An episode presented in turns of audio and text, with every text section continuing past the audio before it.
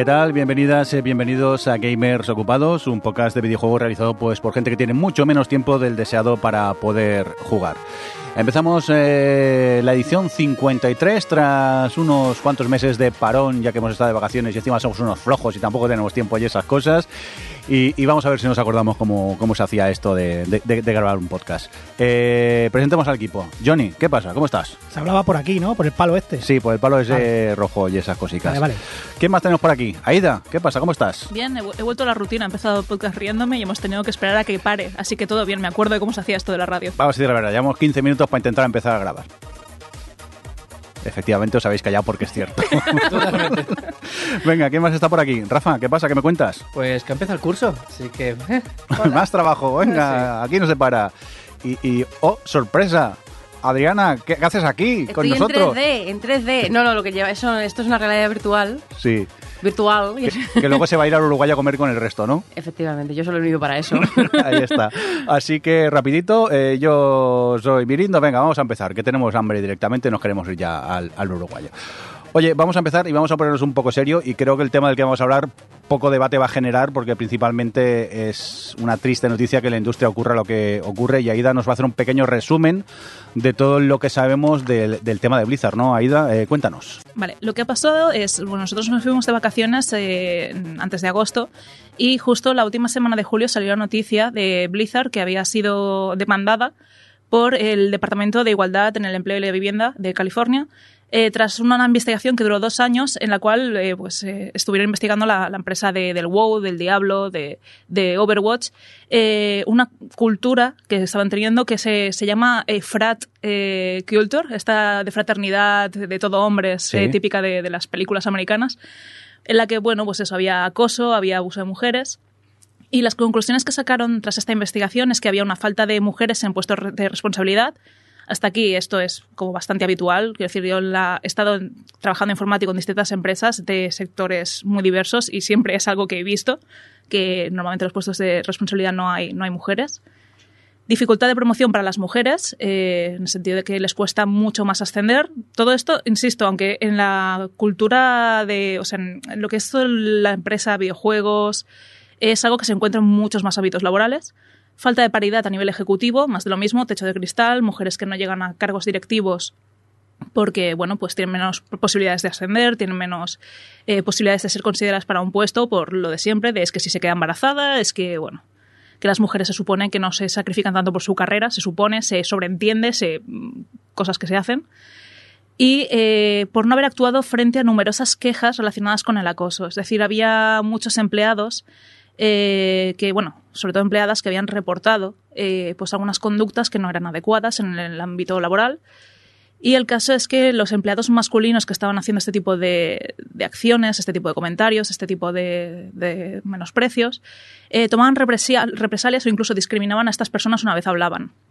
El caso es que incluso Recursos Humanos había recogido estas quejas y, bueno, pues digamos que desde Recursos Humanos se había desalentado a la gente a que denunciara. Se les había, digamos, hecho poco caso porque pues algunas de estas personas de Recursos Humanos eran cercanas a algunos de estos acosadores. El caso es que cuando salió todo esto, eh, Blizzard hizo un primer comunicado, un primer mensaje diciendo eh, que ellos no permitían todo este tipo de conductas en el ámbito laboral, que esto no tenía cabida, que algunas de esas eh, afirmaciones eh, o anécdotas no estaban distorsionadas, eran anécdotas que hacían referencia a cosas que habían pasado hacía 10 años, por lo tanto eso no representaba a la empresa a día de hoy. Claro, es muy, eh, digamos, muy desafortunada respuesta cuando te están acusando de algo tan grave y que ya no es que internamente haya quejas, sino que hay una investigación de dos años detrás de esto. Eh, durante esos días, los días consecutivos a esta noticia, en Twitter empezaron a salir un montón de casos de tanto empleados actuales de Blizzard como ex empleados que recogían testimonios ¿no? de, de varias conductas, de, bueno, de cómo era el ámbito laboral en el día a día, cómo era en fiestas, cómo era en viajes, cómo era en muchos sentidos, ¿no? Y eh, esto acaba haciendo que la propia comunidad del WoW, que es una comunidad enorme que lleva muchísimos años, yo es que recuerdo de tener yo 11 años y ya meterme en el WoW online. Entonces esto es algo que, que, bueno, pues como tengo una edad ya, estamos hablando de una historia de, de unos 20 años. me acabo de dar cuenta de la edad que tengo y me, me está doliendo por dentro, pero Bien- sigamos. Bienvenida al club. El caso es que la propia comunidad del WoW dentro del juego ah, empezó a hacer protestas, empezó a hacer manifestaciones, empezaron a pedir una serie de cambios, ¿no? En los juegos de Blizzard una cosa característica es que había nombres o ítems relacionados con algunos de los diseñadores del juego, algunos de los de las cabezas pensantes de, Blizzard y se empezó a pedir la, re- la retirada de aquellos hombres que estaban siendo investigados. Incluso el propio McCree, uno de los personajes de Overwatch, es por un una persona de las que han estado siendo investigadas por todo esto y se va a cambiar el nombre al personaje de Overwatch eh, los empleados que estaban eh, vi- viendo todo esto cómo se destapaba, ¿no? Hubo más de mil empleados que llegaron a firmar un comunicado en el cual pues cargaban contra la respuesta que había dado la compañía, ¿no? Esta respuesta digamos que es tan inapropiada. Y eh, habían incluso añadido a Frances Townsend, que es una mujer que, que era la patro- patrocinadora ejecutiva de la, red, de la red de mujeres empleadas de ABK, es decir, una mujer que se supone que tenía que mirar por los intereses de la gente eh, que estaba siendo afectada, pues esta misma mujer hizo unas declaraciones diciendo que todo esto era distorsionado, que esto era mentira, que eran historias que no eran ciertas. Eh, esta persona acabó renunciando a su puesto eh, simplemente por el hecho de mm, presión social, pero no antes sin empezar a bloquear a todas aquellas cuentas en Twitter que estuviesen hablando de la empresa mal. Fueran empleados, fueran jugadores, fueran personas random, prensa, lo que fuera. Cualquier persona que tuviese una opinión crítica hacia Blizzard, totalmente bloqueada. En todo esto, eh, Bobby Kotick, que es el, el CEO actual de, de, Activision, ¿vale? Porque, bueno, obviamente el eh, Jay Allen Brack, el presidente de Blizzard, tuvo que dejar su puesto y la responsabilidad recayó sobre el CEO de Activision. Este hizo un comunicado interno también para los empleados, que la respuesta había sido pobre por parte de, Blizzard, eh, que iban a cambiar las cosas, ofrecían un espacio de debate, ofrecían una serie de eh, soluciones para los empleados y sesiones para ser escuchados, etcétera. ¿Vale? Este chico, eh, bueno, este hombre, a día de hoy también está siendo investigado porque obviamente cuando tienes el CEO de una empresa eh, y toda la cúpula directiva de Blizzard ha sido eh, investigada, esta cúpula está reportando constantemente a un CEO que tiene por encima, por lo tanto, pues también están investigando todas las comunicaciones que han habido. Vale, ahora ya se han metido más entidades federales de los Estados Unidos, como ASEC, eh, donde están pues pidiendo archivos personales de seis ex trabajadores y los registros de las comunicaciones que tiene el actual CEO, Bobby Kotick, con los ejecutivos. O a día de hoy, básicamente se está investigando a toda la cúpula directiva porque han estado durante, se ha pedido información desde 2019, aunque también están tirando años más atrás, para ver si en algún momento todos esos reportes que se hicieron, todas esas denuncias, todo ese contenido que se estaba generando internamente de malestar, alguien hizo algo. ¿Vale? Y se han encontrado con que se han eliminado archivos en plena investigación, que se han estado como eliminando pruebas, eh, que obviamente las cúpulas, por lo que parece, estaban en contacto de este tipo de acciones y se está mirando qué tipo de respuestas se daban a, a, a estos casos, ¿no? ¿Por qué se han metido los Estados Unidos, o sea, los gobiernos, ya no solo de California, sino el gobierno de Estados Unidos en por medio? Porque no solo ha habido casos de discriminación, sino que ha habido un caso de un suicidio. Vale, una empleada que estaba mantenía una relación con su supervisor y el nivel de acoso fue, fue extremo. Fue nivel, pues eso, que se compartieron fotos de ella, se compartió un montón de vídeos y contenido entre los trabajadores de la propia Blizzard y además eh, por parte de su supervisor barra pareja, lo cual ha sido pues el caso que, ha alertado más ¿no? a, todos los, los, cargos que están investigando toda esta situación.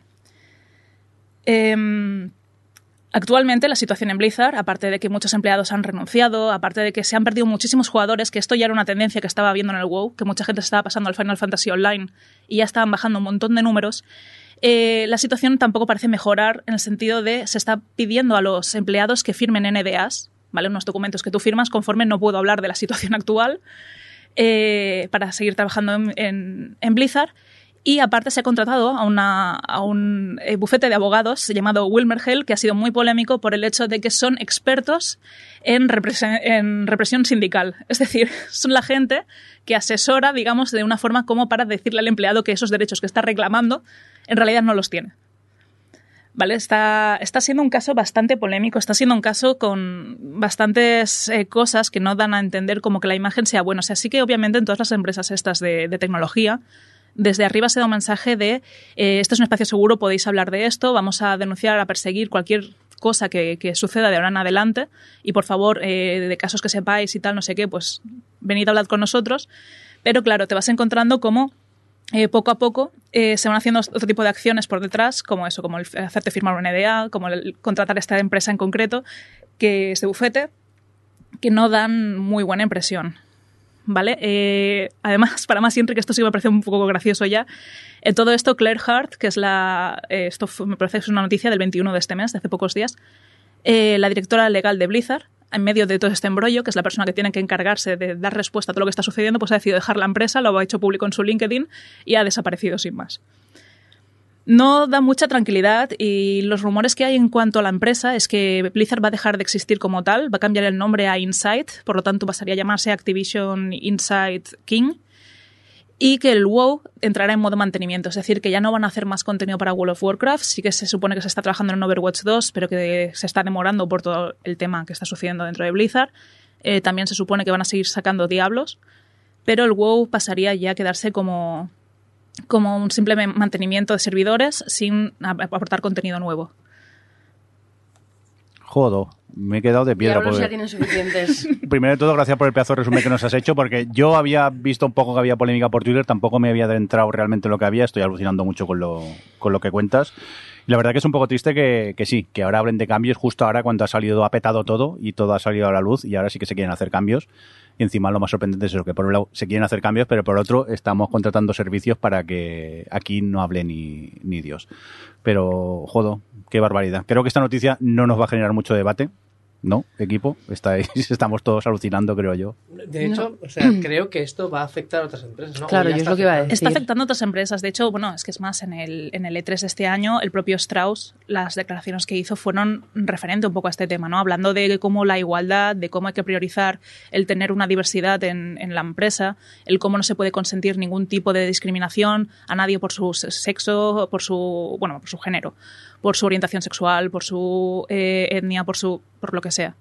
Entonces, sí que está afectando en la industria. Está afectando en la industria también porque están saliendo muchas cabezas de Blizzard que pronto serán contratadas o montarán nuevos estudios o van a seguir generando este, este círculo. Entonces es, es una situación complicada, porque la industria es en plan de muchas empresas están haciendo como un paso adelante de decir eh, nosotros eh, criminalizamos estas conductas, pero claro, internamente en esas empresas puede haber incluso también ese tipo de conductas a menor escala, quizá no en casos tan graves ¿no? como, como el caso de- del suicidio. Pero es que es un problema estructural y no es un problema estructural solo del entorno de los videojuegos, es que pasa en todo tipo de empresas. Yo personalmente he estado en otros sectores donde he visto eso, cúpulas directivas toda de hombres blancos, eh, ciseteros. He visto, y claro, la gente dice, bueno, pero es que claro, esto me he cansado ¿no? de verlo en foros y, en tweets, de bueno, pero es que hay que contratar a la gente en función de su experiencia, de su si son aptos para el puesto y todo. No, no, no hay que, contratar solo un mismo perfil de gente, aunque sean todos muy buenos y muy válidos.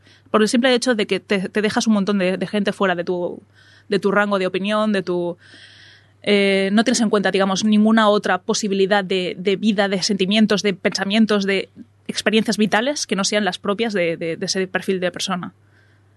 Entonces, no sé, no está, está cambiando y está cambiando en el sentido de que, por ejemplo, King, que sigue siendo parte de Activision Blizzard, desde hace años tiene esas políticas de paridad, digamos, de mm, que tengan unas metas, digamos, que quieren más dinero si consiguen que haya un 50% de los equipos de hombres y mujeres o incluso que haya pues algún tipo de homogeneidad eh, perdón, de heterogeneidad entre pues, el personal, ¿no? Pues que haya gente de distintas nacionalidades, de distintas etnias, etcétera. Pero aún así, pues eh, hay que cambiar muchísimo más la industria.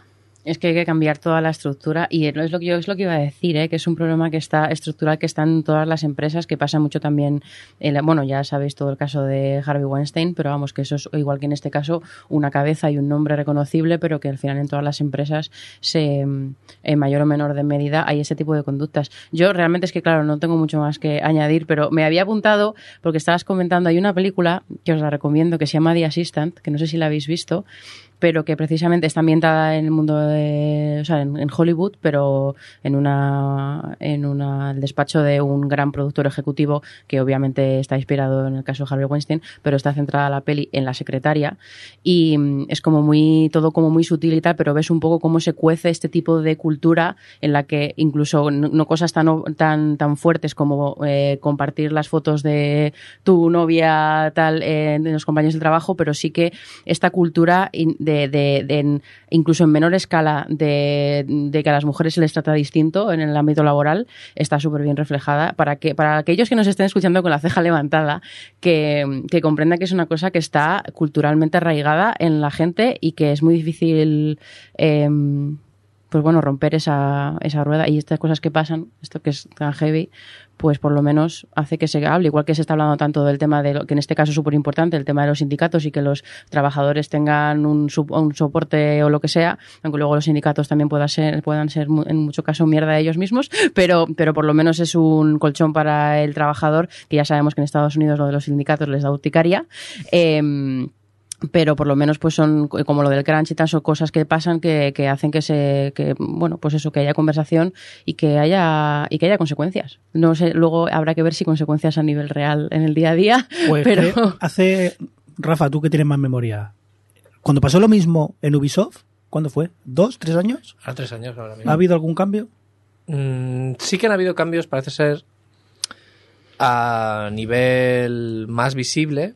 No tengo ni idea si han pasado más. Porque para mí, en mi cabeza, ese tema está olvidado. a ver una cosa o sea Eh, yo Quiero decir en general, ¿eh? Que Sí, sí, sí. Adri. Todas estas cosas, en este caso, están, pues ahí se han hecho un, hay un montón de protocolos, un montón de tal, no sé qué. Lo que sí que veo es que al final del día, para que pase de algo que está hecho de puertas afuera, o sea, que un poco de imagen y de que veas que estás haciendo medidas y de tal, lo que importa es que la persona que lo tenga que aplicar y las personas que al día a día están en el trabajo de las personas le importe. Y ese es el tema que al final eso solo lo vas a conseguir si hay discurso y si, y si salen cosas y si pasan cosas y poco a poco la gente de forma individual diga, no, no, yo no quiero, no quiero aplicar este protocolo que me has dado porque es lo que hay que hacer y porque, no, no, es porque a mí me importa. Entonces eso es lo que marca, lo que va a marcar la diferencia que las cosas, o sea, ese tipo de cosas que la gente, yo qué sé, se para a pensar y haya debate, porque si no, al final medidas, protocolos y eso los hay en todas partes, ¿para qué? Para nada.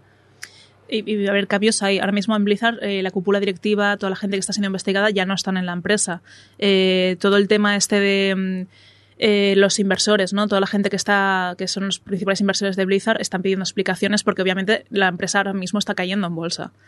Entonces, sí que hay cambios a nivel cúpula, pero claro, es muy difícil, por ejemplo, hacer que un empleado que ha estado permitiendo esta conducta o que ha estado incluso teniendo esta conducta durante años y que no ha sido uno de los investigados porque lo ha hecho en menor escala, porque a lo mejor simplemente pues en una fiesta se sobrepasó con una compañera o a lo mejor hace comentarios de uy qué buena está esa tal, pero lo hace por la espalda o a lo mejor sabes en plan de hace conductas más pequeñitas que los casos tan extremos que hemos estado hablando, pues esa persona solamente ahora estará en plan de jolín por culpa de cuatro amargadas, por culpa de no sé qué, en realidad no era para tanto, y ese es el problema, que es gente va a seguir actuando así, no me estoy encontrando mucho ¿no? ese tipo de respuestas en plan de gente diciendo, bueno, pero a ver, porque ha habido tal, lo vas a ver, tampoco se puede saber a 100% si fue así, como dice ella, que claro, fíjate tú. No siempre el cuestionar a las víctimas, la gente que denuncia. Y este tipo de conductas siguen estando, siguen existiendo, y mientras siga habiendo perfiles más bajos que no sean una cúpula directiva, pero que sigan haciendo estas cosas a sus compañeras de trabajo, va a seguir existiendo ese tipo de cultura. Entonces, sí, va a haber cambio eh, en lo que son las capas más visibles, en las que se ven desde fuera de la empresa, pero internamente no está tan claro. O sea, van a tener que trabajar muy fuerte en poner medidas, en poner, pues, por ejemplo, yo en mi empresa actualmente están poniendo herramientas para poder hacer eh, denuncias anónimas, digamos, en plan de que tú puedas atreverte a hablar sin que sepan tu nombre tal, para que puedas empezar a denunciar una situación eh, dentro de tu empresa que, que, produzca pues, cierto malestar o que te sientas discriminado, que te, sea, te sientas como te sientas pues eh, se tiene que invertir un poco en este tipo de medidas y aún así a la gente le va a costar hablar, porque la gente pues está viendo que se criminaliza mucho también a las víctimas que han hablado hasta ahora.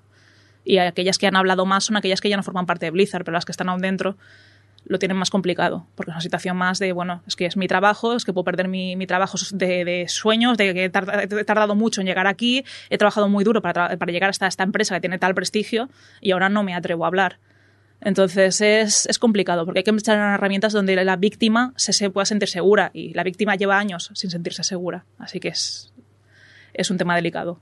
Bueno, pues eh, vamos a cambiar un poco de tema y quitarnos un poco el mal cuerpo que llevamos en el cuerpo, valga la redundancia. Y, hombre, Johnny, eh, por cierto, hoy en el Ah, guion... que Johnny quieres que te quite el mal yo cuerpo. Soy el indicado sí, sí, para que ponerte de buen humor.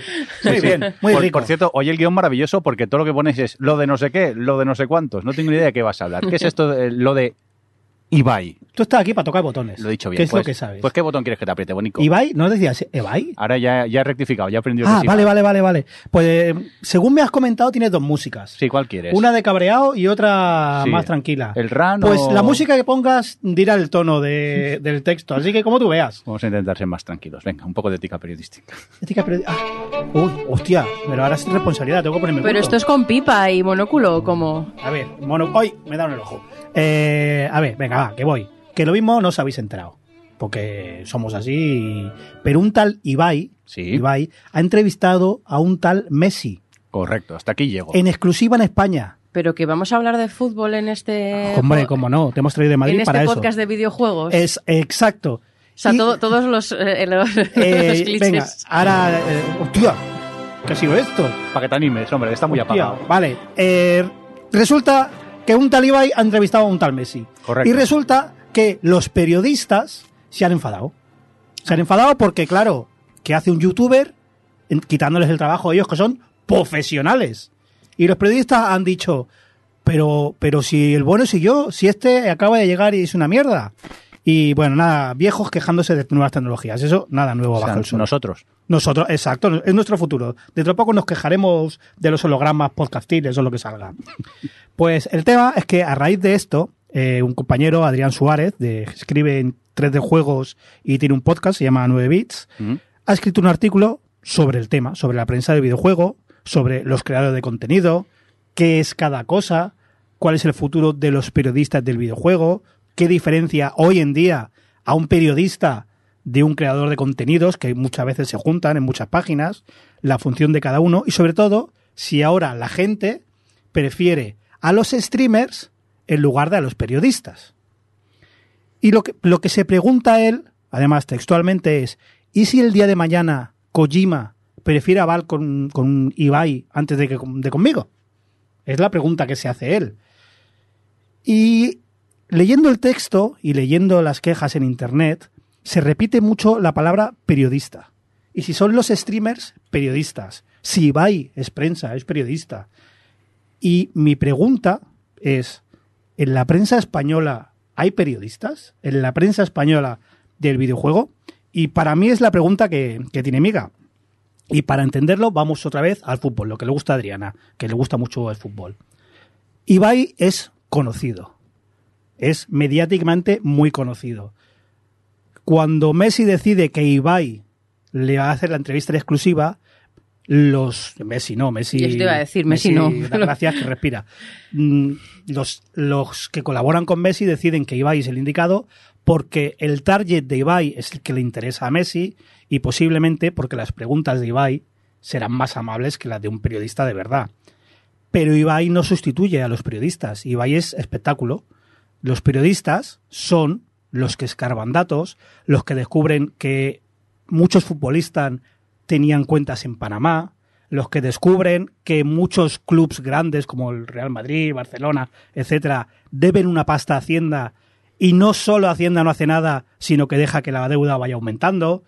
Y esos son lo- los periodistas, los que los de verdad, y esos no son los periodistas que se quejaban. Los que se quejaban son los que salen en la tele. Así que, como estamos hablando de tele, vamos a dejar de hablar de cocainómanos y volvemos al videojuego. What? Y no vamos a ir muy lejos. Vamos al mismo artículo. Vamos a unas citas que tengo del artículo de Adrián. Se pregunta como prensa, ¿y si Kojima no quiere hablar conmigo y prefiere hablar con Ibai? Y pregunta a profesionales del propio medio que conoce. Por ejemplo, a Merien Games, un, un publisher, que le contestan, creemos, cita, ¿eh? Creemos que se consigue una buena repercusión de nuestros juegos uniendo a los dos, prensa y, cre- y creadores de contenidos. En Badland le dicen, sabemos que una nota buena o mala no significa más o menos ventas.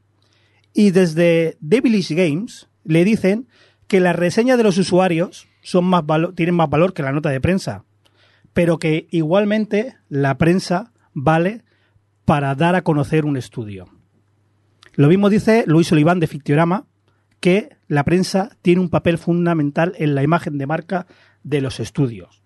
El mismo autor, Adrián, en el texto lo, lo reflexiona abiertamente. La, la respuesta es común. Las notas de Steam generan más ventas de un videojuego. Y a la hora de hacer marketing, los análisis no son determinantes. Antes el poder de la prensa era absoluto. Era la única forma de saber si un juego valía la pena o no. Y no sé si es muy sutil o notáis el patrón, pero yo todo lo dicho lo veo cojonudo, cojonudo para una agencia de marketing, para conseguir ventas, para que la gente te conozca, para hacer ruido, para estar en el candelero. Y está claro que los profesionales, tanto los que hacen juegos como los que los venden, ven a la prensa como publicidad. Hay anuncios pagados y anuncios sin pagar. Pero son anuncios y joder, no sé vosotros, yo estoy hasta los huevos de ver a influencers y en teoría prensa abriendo paquetes que les mandan las compañías. Abriendo los regalitos, abriendo unos mastodontes de palés que le mandan con el jefe maestro, con una espada, con, con lo que sea. Y en teoría esto se ha convertido en algo normal. Por cierto, compañías, que aquí estamos, que si nos queréis mandar cosas para adelante, ¿eh? Mira, cuando estábamos en Game Over, cada vez que nos llegaba un paquete de esto lo regalábamos. Lo sé. Lo saben, ¿no? Alguno Sí, te sí, tocó sí. a ti, me parece. Sí, cabrones, que me tuve que comprar la Xbox. Pues esto se ha convertido en normal. La prensa manda los matostes y en teoría se justifican que es para que la prensa haga su trabajo. Su trabajo se hace mandando un código. Con eso sobra para hacer cualquier análisis. Ya está, con eso basta. Y el mismo texto, Lucía Tello, que es periodista en el, Huff- el HuffPost, aclara lo que debería ser un periodista. Tex- textualmente, deben ser incómodos con los de arriba y ayudar al público a formarse una opinión basada en los hechos. Joder, a ver si ser periodista va a ser esto. Va a ser hacer las preguntas que no quieres que hagan y no entrevistar a un tío con las preguntas que te han aprobado previamente. Y yo lo siento mucho, pero por definición, en España no se hace periodismo de videojuegos. Se copian y pegan notas de prensa y se hacen reseñas de juegos. Ya está, no se hace nada más. Artículos de opinión, hay excelentes analistas, hay grandes comunicadores, hay varias webs buenas con artículos de opinión. Se me viene a la cabeza Nivel Oculto, la revista Manual, que tiene textos muy trabajados. Y lo más reciente en investigación que se me viene a la cabeza es una colaboración que hicieron Game Report y Anaid hace creo que dos o tres años sobre el caso de Badland. Dos o tres años, lo último que a mí me viene a la cabeza. Si alguien sabe de otra cosa, que me la explique. A mí no me viene nada. Y además, la investigación era muy buena, añadiendo sal a la herida de que, joder, que si queremos se pueden hacer las cosas bien. Y muchos podían pensar, porque a mí me ha pasado, yo he caído en este error, que la distancia es el hándicap. Que estas cosas, las cosas gordas, pasan fuera y que aquí no pasa nada, pero no. O sea, para empezar, la misma revista manual ha demostrado que se pone en contacto con grandes, con grandes figuras, haciendo grandes entrevistas. Desde aquí, desde España, con un proyecto pequeño, solo apoyado con los patrocinadores, los cuatro que le compran la revista, que no vende muchísimo esta revista. Imaginad lo que puede hacer un grupo grande, un Godó, un grupo grande, los contactos y los recursos que tendrá esta gente. Y además, es que no todo pasa en la otra punta del mundo. Acaba de hablar Aida del, del caso Blizzard. ¿De verdad en España no pasan estas cosas? ¿De verdad en los estudios de aquí no se pueden hacer los mismos textos? ¿De verdad que no se investiga no solo acoso? Gente con chanchullos con Hacienda, chanchullos con subvenciones. ¿No pasan aquí estas cosas? ¿No se acosa aquí? No me lo creo. Y no me lo creo porque además sé que es así. Porque los mentideros, eh, los que conocemos a cuatro periodistas y a cuatro desarrolladores, sabemos de casos de cosas así. Sabemos de chanchullos de estos. Y si lo sabe un pringao como yo, que estamos en un poco de amigos que venimos porque ahora vamos a comer, Correcto. la prensa lo sabe. O sea, periodistas de medios grandes también lo saben. Y pasan, no se investigan. No sé si por no meterse en líos o no sé si porque eso en realidad aquí no vende. Y hacen oídos sordos. Pero no. Aquí en España, los que salen en el chiringuito no son periodistas deportivos, ni se hace de- periodismo de videojuegos. Tenemos muy buenos analistas, con análisis muy buenos. Tenemos referentes que a mí me gustan mucho. Tenemos buenos historiadores. Un saludo, Funs. Tenemos eh, grandes comunicadores, comunicadores mediocres, comunicadores de mierda calvos que hablan de cosas que no deben hablar. Pero periodistas, mm, lamentablemente, aquí no tenemos. Y me da mucha pena. Me da mucha pena porque lo que hemos hablado en España, Madrid y Barcelona, hay muchas empresas ya internacionales donde se puede rascar cosas así. Y no salimos del análisis de que te llamen vendido por un maletín cuando te tienen que llamar vendido por no investigar otras cosas. Y cuando viene la gente a decir en la prensa de videojuegos en España no se, no se, mm, no se respeta, perdón, creo que lo que hay que decir es que en España no hay prensa de videojuegos. Hay departamentos de marketing externos. Y hasta aquí mi run. Ya no suena la música, ¿no? Pero, pero lo has, o sea, quiero decir, ahí está, en eso último. No hay prensa de videojuegos porque, o sea, porque la investigación y ese tipo de artículos que de los que tú estás hablando y todo eso, luego no dan entre el público mayoritario, a lo mejor que estoy estereotipando, pero entre el público mayoritario de este tema, no pinchan, pinchan no sé qué mm, juego tiene un 7. Sí, clickbait. Y- efectivamente. Clickbait, y, es una no, y no, o sea, para la prensa tiene que haber un- casi un desin- una, una, una, una, no lucrativo, ¿no? Porque no vas a sacar dinero con hacer prensa Sí, de y- verdad y como por la que eso- tú estás hablando. No, lo- no, es- no estoy defendiendo, estoy diciendo que al final Y por eso periodistas buenos y grandes ahora van a YouTube y hacen top 10. Porque un top 10 tiene muchas visitas. Y pierden X horas en hacer eso. Pero se retroalimenta. Porque tú le das al público esto, el público es lo que pide. Y, para que esto interese, para que un texto como el de Anaid de Badland interese, tiene que haber una cultura. Y esa cultura se la das al lector ofreciéndole gente como lo mismo Anaid tiene un Patreon y ofrecen un contenido diferente al de otras páginas. No hacen el típico análisis ni los típicos debates. mm, Y se mantiene a través de Patreon y se retroalimentan. Ellos ofrecen una cosa que además gente que ha entrado en Anaid habrá descubierto otras webs diferentes. Que no digo que lo que hace Vandal, 3D Juegos, también está bien. Hay que tenerlo, hay que tener las guías, hay que tener los análisis, pero no hay que morir en eso. No puede ser que a ti te llegue un código al mes, hagas un análisis, hagas copia y pega, y los que hemos estado dentro hemos visto, haces copia y pega de la nota de prensa y te llames periodista.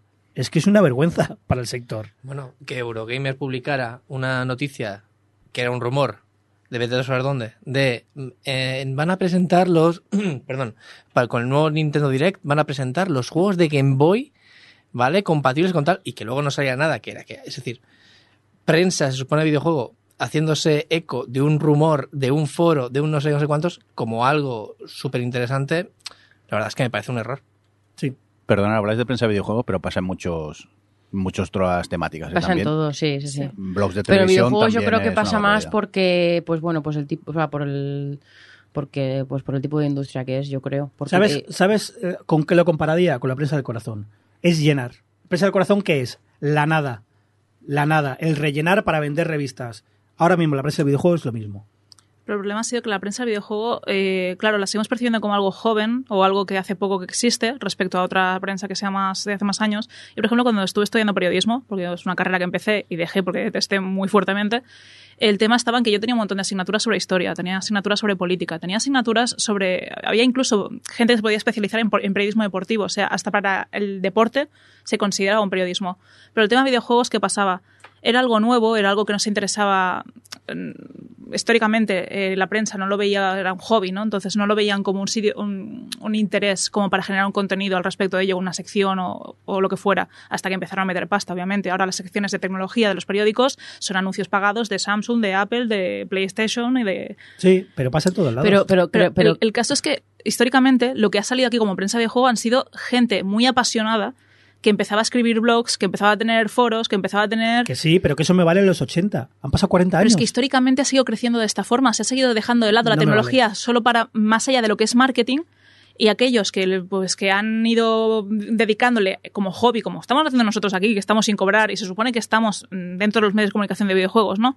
Eh, pues cada uno ha ido cogiendo su formato, que ya puede ser un directo en Twitch, ya puede ser un canal de YouTube, ya puede ser eh, pues hacer hilos en Twitter sobre los avances de los juegos y reviews y etcétera. El tema está en que no sí, o sea, sigue sin existir eh, toda la parte de videojuegos dentro de las especializaciones del periodismo.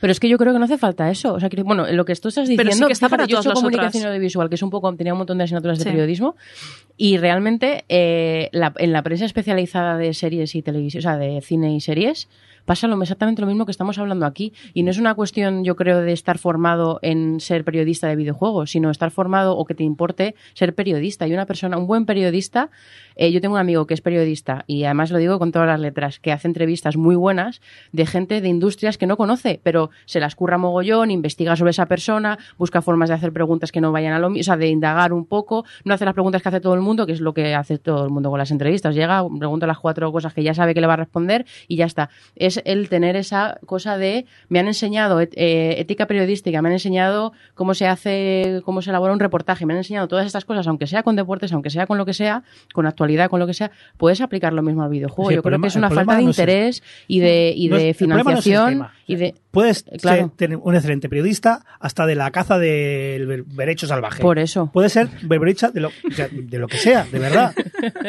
Lo que, tenemos claro una cosa que lo ha dicho Rafa.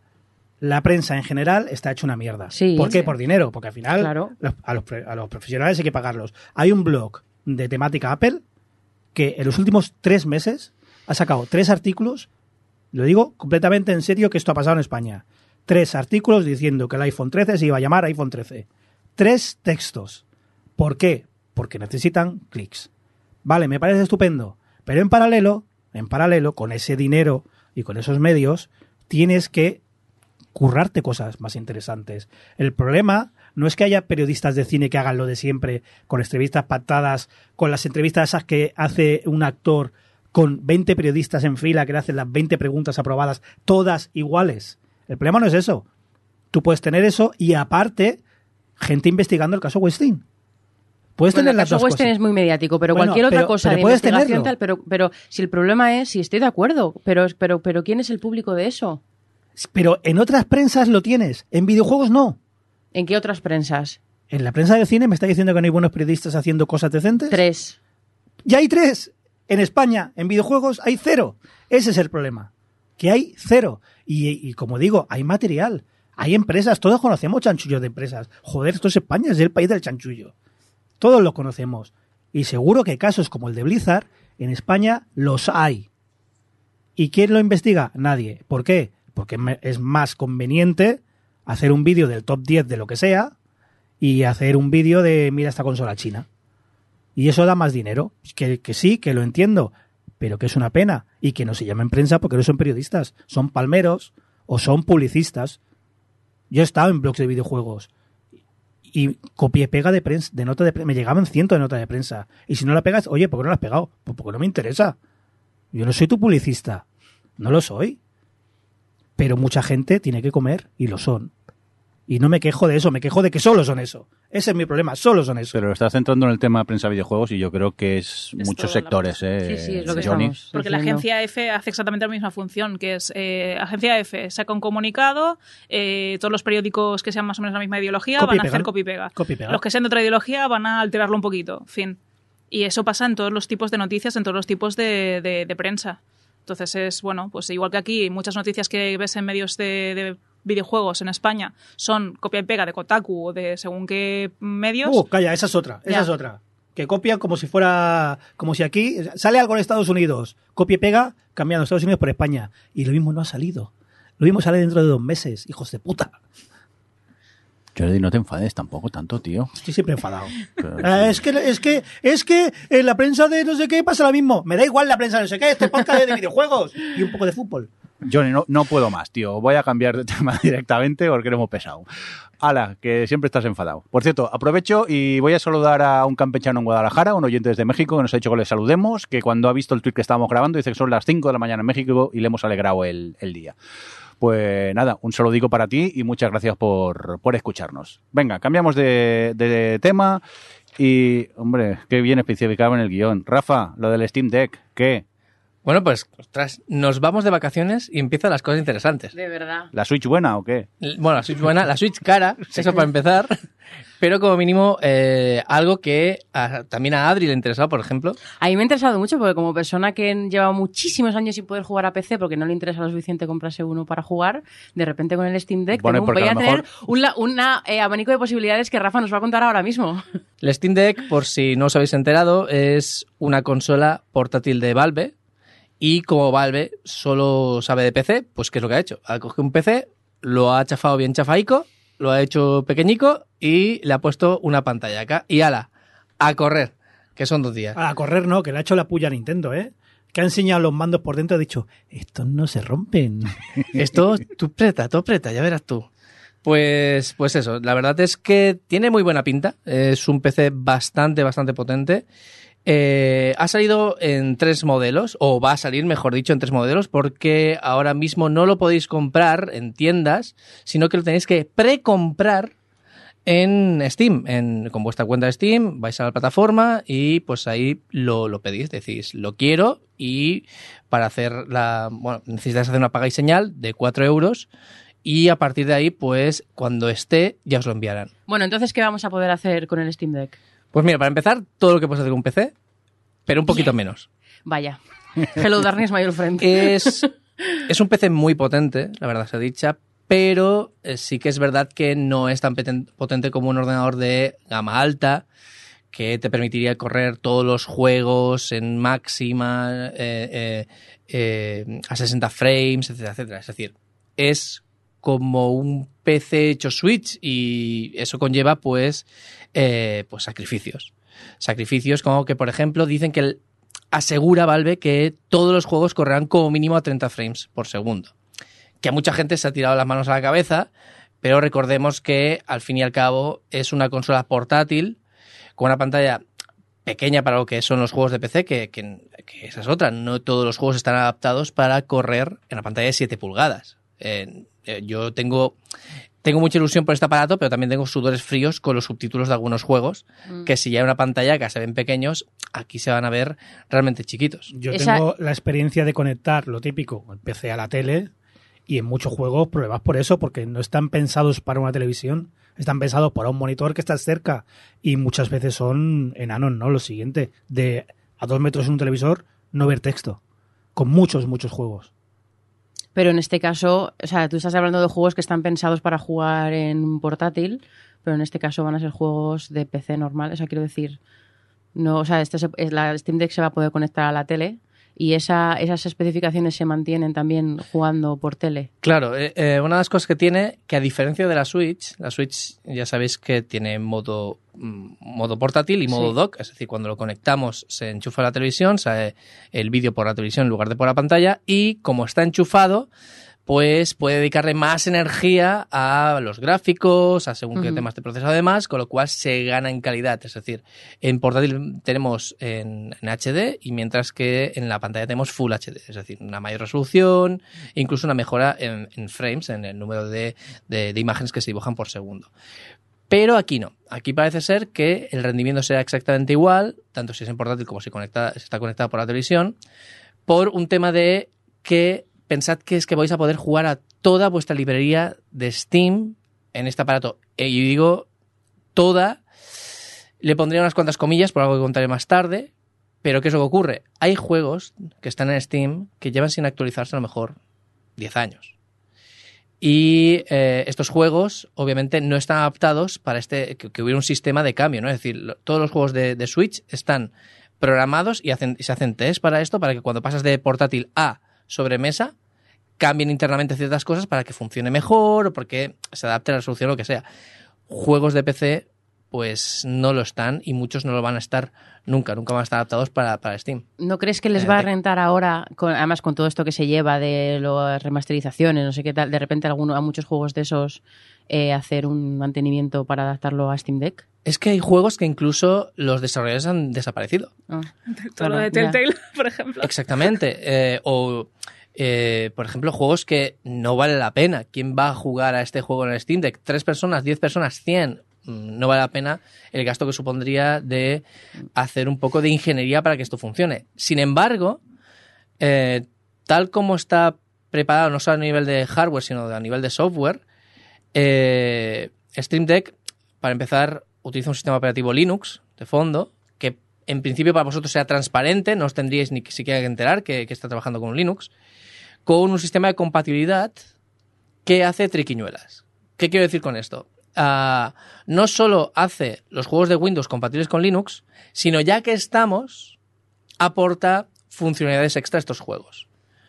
Em, vamos a decirlo así, es como si hubieran reescrito ciertas cosas de Windows para controlar las de Valve y que cuando pasemos de, por ejemplo, de, de- de enchufarlo de, en la consola mm, portátil al dock, los juegos se enteraran y como mínimo no se colgaran o reaccionen de manera correcta, ¿vale? Eh, sin embargo, no tienen tanto control como para hacer mejoras espectaculares ni nada de todo esto. Am, Stream Deck es un maquinón, tiene 16 GB de RAM, tiene la versión más básica, tiene 64 GB de almacenamiento, la pantalla es, no es Full HD, como he dicho, no es esto que sea 1920 x 1080, sino que es eh, 1200 x 1800, es decir, es algo inferior, pero a ese tamaño yo creo que se va bastante bien. Y han salido tres modelos. Van, bueno, van a salir tres modelos. El modelo básico, como he dicho, tiene 64 GB de almacenamiento. El modelo medio, que tiene 256, pero además el almacenamiento Es mejor, significa es más rápido, más duradero. Está pensado para realmente cargas potentes de, juegos enormes y que vaya rápido. Y el modelo más caro aún, encima tiene una pantalla mejorada y algunos extras, pues lo típico de las ediciones entre comillas especiales. Si lo habíais pedido la misma semana en la que se anunció Stream Deck, em, lo vais a recibir sobre diciembre. Sobre diciembre si no hay atrasos. Si lo habéis pedido un poco más tarde o os lo estáis planteando pedirlo ahora, pues será a partir del año 2022 y encima por fases. Primero los que creo que eran por primavera, los que pidieron la versión más barata, luego hacia verano los que pidieron la versión más eh, la media y un poquito más tarde de verano los que pidieron la versión cara. Eh, la gente se pensaba que no iba a tener éxito. Es decir, incluso Valve yo creo que pensaban que no iban a tener éxito y han tenido tanto éxito que han tenido que hacer esto. Han tenido que aplazar la fabricación de algunos modelos para poder dar suministros a aquellos primeros que han, que han empezado. ¿Cómo que han tenido éxito? ¿Se saben las ventas? No lo sabemos, pero es que parece ser que sí. O sea, Ya, parece es ser... que en mucho. 2021 tener que retrasar una fabricación con cosas de silicio Sí, sí, no sí, es tan sí. extraño. Sí, no, no, por supuesto, por supuesto. Es- es- es- eso está claro. Pero es que ellos tenían unas expectativas. Yo Y que- desde el principio decían que no, no, que iba a ser para diciembre, para diciembre, para diciembre, y a mediados de, bueno, dos o tres semanas después dijeron, Ojo. un momento, vamos a parar y demás. Que también puede ser excusa, mm, campaña de No, marketing, no, lo que y, sea. y siendo Valve con los éxitos que ha tenido con el hardware, supongo que sus expectativas eran moderadas. Claro, claro, claro. Eh, Una pregunta sí. con esto que dices del éxito, porque entiendo que a lo mejor ellos pensaban que, pues bueno, pues hicieron sus cálculos de qué mercado a qué mercado podían ir con esto, pero tú crees que hay hay mucha gente como yo. Quiero decir que yo lo que a mí me pasa con el Steam Deck es que yo yo tengo mi portátil, o sea, porque la gente se compra un ordenador porque es su ordenador y además pues juega con él, ¿no? Pero pero ah, tú crees que hay mucha gente que como en mi caso pues ya tiene su portátil y pasa de tal y, y l- con esto ha visto un poco el cielo para poder tener su PC gamer sin que sea un PC gamer o, no- o- y que por sí, eso Adri, sido- que podrás jugar al Portal, que sí, que no Joder, que insistas. tengo ganas, ¿eh? No, no, pero eh, es una duda real. Yo creo que la, O sea, ¿de la dónde, gente, ¿de dónde ha venido, crees, Rafa? ¿O el, cre- el creéis? público, el público de el público de este producto es pecero. Es un PC gamer que normalmente ya tiene un ordenador. Que a lo mejor a la, a la hora de renovar tira por aquí, puede ser. ¿Tú crees que la Switch, pero la Switch realmente... Yo creo que el éxito de esto es puramente por la Switch. Es decir, la Switch ha sido una consola que ha vendido muchas unidades porque, pues, jolín, para jugarla la verdad es que es muy cómoda.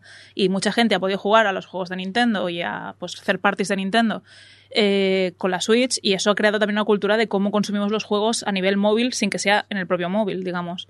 Entonces ha salido en un momento en que, jolín, ¿qué, qué limitación tiene la Switch? Que solo puede jugarlo de Nintendo, lo que salga para, para la Switch. Mm. Eh, este caso, claro, lo puede petar por eso, porque también mucha gente está que sí con emuladores, que sí con tal. O sea, el público de esto no es solo la gente que vaya a jugar con la consola con, a Steam. Mm. Es que habrá gente que lo usará para emulación, habrá gente que lo usará para. Entonces, Yo- lo veo una muy buena oportunidad. Totalmente. Además, te voy a decir una cosa que creo que lo hablamos aquí en algún momento, que yo me pasaba que me daba rabia que para la Switch está todo un poquito más caro siempre, pero al final, por, por tenerlo en la Switch y por poderlo jugar en portátil si me apetece y eso, algunos juegos indies que también estaban en Steam los acababa comprando en Switch, también porque yo pues en Steam no, no puedo jugar, pero vamos, algunos que estuvieran en la PlayStation o lo que sea, yo lo compraba para la Switch. Y ahora, si me cojo el Steam Deck, pues quiero decir, Fuck de Switch para los indies, que es la que me ha dado la vida durante tres años con el mundo de los indies. Sí que es verdad que, como dice Johnny, eh, el pecero es el primero que se ha enterado. Hmm. Es decir, eh, alguien que no está dentro de... Incluso no, no el pecero, un pecero muy específico, que es... El que usa Steam. O exactamente, el que usa Steam, pero sobre todo aquel que es o hardcore, que yo creo que ese no le va a interesar mucho el Steam Deck, No, porque tiene un equipo mejor. porque tiene un equipo pepino, y el que juega bastante juegos de Steam, que juega indies, pero que también juega algún triple A de vez en cuando, yo creo que este es el target realmente, o era el target inicial. Con todo esto, pues al final se acaba corriendo la voz y seguramente veremos gente como, por ejemplo, Adri, que no es necesariamente pecera, pero sí que sabe que en PC hay cosas mm, que no existen en otras plataformas. Era pecera. Eras pecera. a principios de los 2000. Eh, y hace 20 años. Entre dos- totalmente, mía. entre 2000 Eso- y 2003. Ha dolido, ¿eh? Ha dolido, Está dolido. todo el yo día- juego al WoW. Pues eh, esta gente es, es el target, pero también Yo, es eso, yo soy target. Yo soy gente target. que no puede estar delante del PC continuamente Mm. o que no se puede permitir un PC más o menos de gama alta. Y vuelvo a decir, no es un PC de gama alta, pero es que tampoco va a hacer falta que sea tan de gama Es- alta para lo que vas a poder jugar. ¿Un portátil gamer de gama media? Podría ser, podríamos compararlo con un portátil gamer de gama media, pero mucho más portátil, que esto es lo que importa. Ese es el tema. O sea, a mí me interesa porque es un PC que no es un PC. Porque yo tengo, yo tengo PC en casa que ahora se ha quedado un poco anticuado, pero todavía rinde y yo podría jugar a juegos actuales.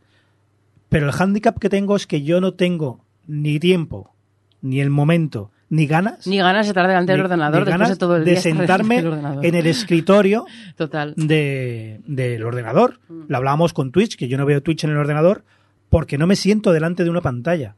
Entonces, para mí, el hecho de jugar no lo asocio a sentarme en un escritorio con una silla gamer, un ratón. No, lo asocio, lo asocio a la tele. A sentarme delante de la tele o, o en momentos excepcionales, eh, una portátil. Para eso Steam Deck, el día que muera mi PC, si Valve no la ha matado, porque esa es otra que ya nos conocemos, si tiene un éxito moderado y todavía se vende, o otros fabricantes la venden que se ha abierto en teoría, poder tener un dock al lado del dock de la Switch, poner la consola y jugar, la consola me refiero al PC. A mí me vale. A mí me vale. Yo es que eso, o sea, me pasa lo mismo que a ti, ¿eh? que al final cuando yo jugaba al PC era porque no, el PC no, o sea, no... Era ya que estabas ahí. No, no, estaba en el PC, yo tenía un PC y al final el PC lo usaba para eso, para jugar y para cuatro cosas, para el, para el Messenger y pocas cosas más. Ahora el, el- para mí el PC lo tengo asociado a trabajar, estar todo el día trabajando, entonces me- ese esa distancia. Pero una cosa, Rafa, porque una cosa que mola del Steam Deck es que no solo se podrá jugar a juegos de Steam. Claro, em, al final no deja de ser un PC con un sistema operativo Linux, que diréis, si en Linux no hay juegos. Y sí que es verdad que no hay tantos juegos como en Windows, por ejemplo, pero gracias a capas de compatibilidad no solo hay los mismos juegos que en Windows prácticamente, sino que algunos de ellos han conseguido que incluso rindan un poco mejor. Eh, Ya he hablado varias veces de todos estos sistemas, Proton, Wine y demás en estos directos y mm, creo que voy a hacer algunos vídeos para YouTube y todo esto para acabar de explicarlo con gráficos y demás. Pero eh, gracias a estos a esta capa de compatibilidad también van a traer otras plataformas, como por ejemplo, pues desde GOG, que GOG es, es pues para más para indies, ¿no? Es, eh, no, no tiene anticopias, no tiene nada, eh, digamos, no, no tiene todas estas cosas que te ligan a una plataforma. Tú te compras un juego y es para ti para siempre ese juego. Eh, incluso plataformas como, por ejemplo, eh, Ubisoft, los juegos de Ubisoft se pueden llegar a jugar muchos de ellos en, en Linux gracias a estas, a estas capas de compatibilidad, pero hay empresas que se han dado cuenta de que Linux empieza a tener mucho interés para los juegos a muchos niveles, ¿vale? No solo para el gamer, no es que estemos hablando de eso manido de es el año de los juegos para Linux y demás, sino que Ostras, Linux también se utiliza en Stadia, por ejemplo, o se utiliza en, en Luna de, de Amazon, o en todas estas plataformas de juegos. De hecho, también se En utiliza. Epic se iba también, ¿no? Ahora, ahora, ahora lleva eso precisamente, que se han dado cuenta de que Linux está empezando a utilizar para muchas cosas y acaba de salir Stream Deck, Steam Deck, que nos confundamos con el Stream Deck, que siempre sale la R, ¿no? Steam Deck, que es una plataforma que está hecha con y para Linux, aunque también se podría instalar Windows si vosotros no queréis ponerlo por algún motivo, no, no, no me imagino el cual, eh, pues Epic, que es la que lleva todo el, todo el tema de Unreal, el motor Unreal, los juegos con Unreal, como por ejemplo Fortnite. Hasta ahora los juegos de, de Epic no se podían jugar en Linux sin hacer muchas triquiñuladas. Y eh, obviamente Fortnite eran esos juegos que no se podía jugar porque tenía una anticopia tan fuerte, tan fuerte, tan fuerte que estas triquiñoladas las detectaba como que estábamos intentando eh, hacer trampas en el juego. Pues Epic ha decidido portar todo el sistema de eh, anticopias y demás a Linux. Curiosamente, ahora que se ha anunciado Steam Deck y que está muy cerca de ser lanzado. Eh, no es casualidad, obviamente, eh, poder jugar en Steam Deck a Fortnite a mucha gente le interesa. A muchísima gente le interesa. Porque sí que es verdad que tiene versión portátil, ¿vale? Vers- Versión para móviles y demás, pero ya Tenía, sabemos. tenía. bueno, ahora, ahora sí. tenía versión para, al menos, sobre todo para, para móviles de gama alta y demás. Ahí estaba, ahí estaba Fortnite para iPhone y para Android. Pero, obviamente, debido a los litigios que han tenido y las discusiones que han tenido, se han retirado esas plataformas. ¿Qué mejor plataforma ahora que una que es totalmente abierta para instalar lo que tú quieras, que es Steam Deck, porque es eso. Es un PC con Linux y si en Linux te da libertad para instalar cualquier cosa, en Steam Deck podrás instalar absolutamente completamente cualquier cosa que tenga soporte.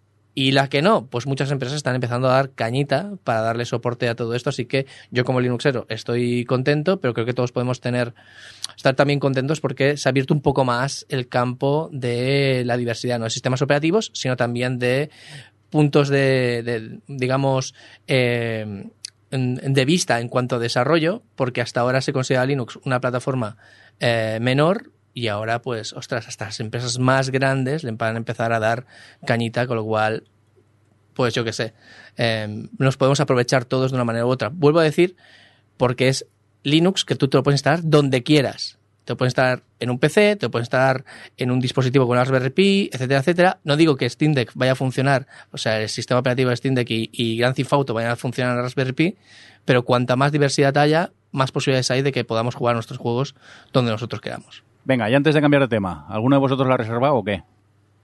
Yo sí. Yo sí. Pero para jugar al Portal, ¿no solo? Para jugar al Portal solo, luego la devuelvo. Pero ya veremos si me la compro, ¿eh? La he reservado. Eh, a ver cómo estoy con el tema Play 5. Ah, que también ha caído.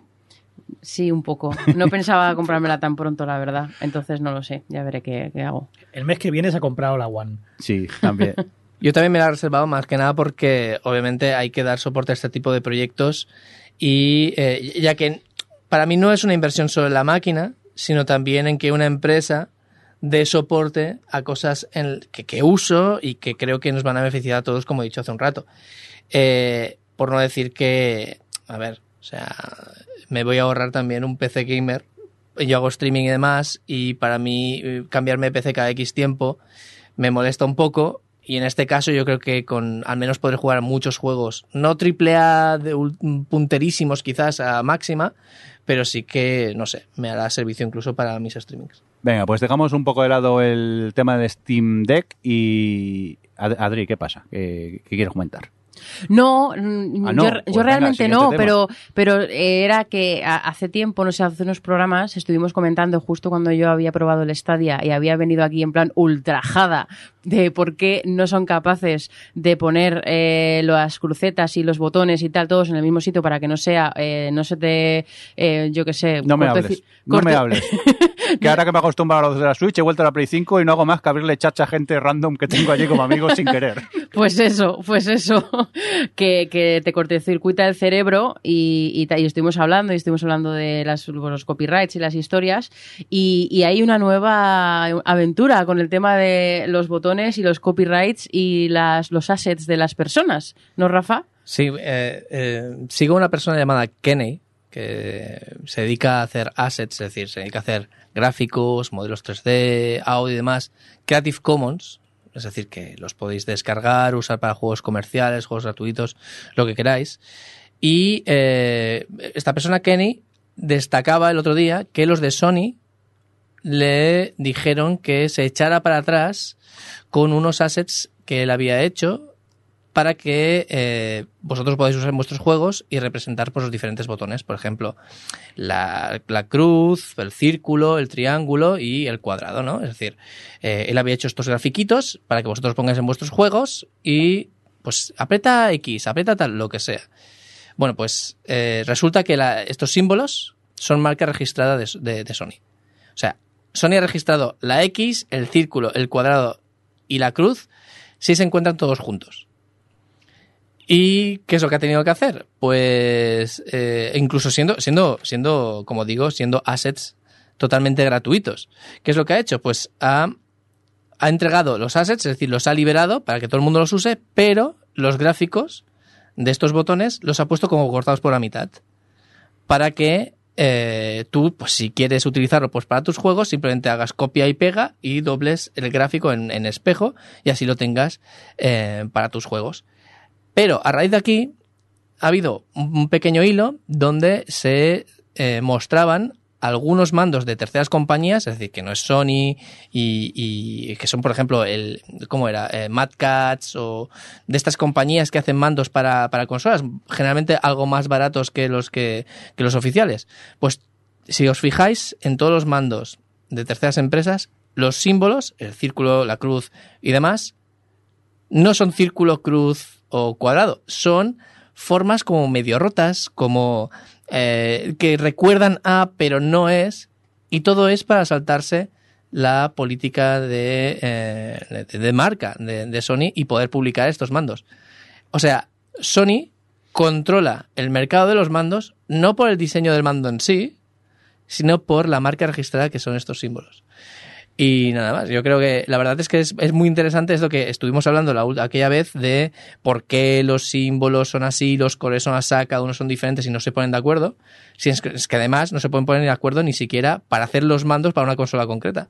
Pero si yo cojo los ases de este señor y, y los arrejunto, se haga como se haga, no tengo ni idea, debería pagarle a Sony entonces. No, porque se supone que tú puedes usarlo si vas a hacer un juego para PlayStation. Es decir, tú coges estos assets, igual que tú te los harías. Es decir, yo me voy a hacer un juego para Play y lo voy a publicar en la, la plataforma de Sony, ya sea en, en físico o ya sea en digital. Como es para su plataforma, si tú coges estos gráficos o te los haces tú, a Sony da igual. Lo que no puede ser es que esos gráficos vayan distribuidos por el mundo de cualquier manera sin el control de Sony.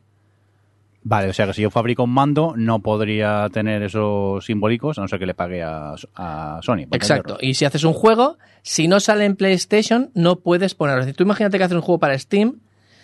Obviamente hay gente que se lo debe saltar por aquello de, pues, pues que Sony no está en todos sitios, ¿no? Pero eh, si tú haces un juego para Steam, no deberías, en ese juego de Steam, aunque tú vayas a enchufar un mando de PlayStation, no deberías eh, mostrar los símbolos en el mando, en- representado gráficamente en la pantalla, porque estás infringiendo la- el copyright de Sony. Yo os voy a decir una cosa. Si hacéis un juego, hacedme el favor y en la pantalla, si vais a poner algo tipo Press X for Doubt, eh, po- no pongáis el- solo la letra, poned la crucetita para que veas, para que se vea en ese momento en qué posición de la cruceta o la del, la del, pues eso, de la cruz de los botones está ese botón, porque ya con eso es un más mil a la experiencia. Gracias. Exacto.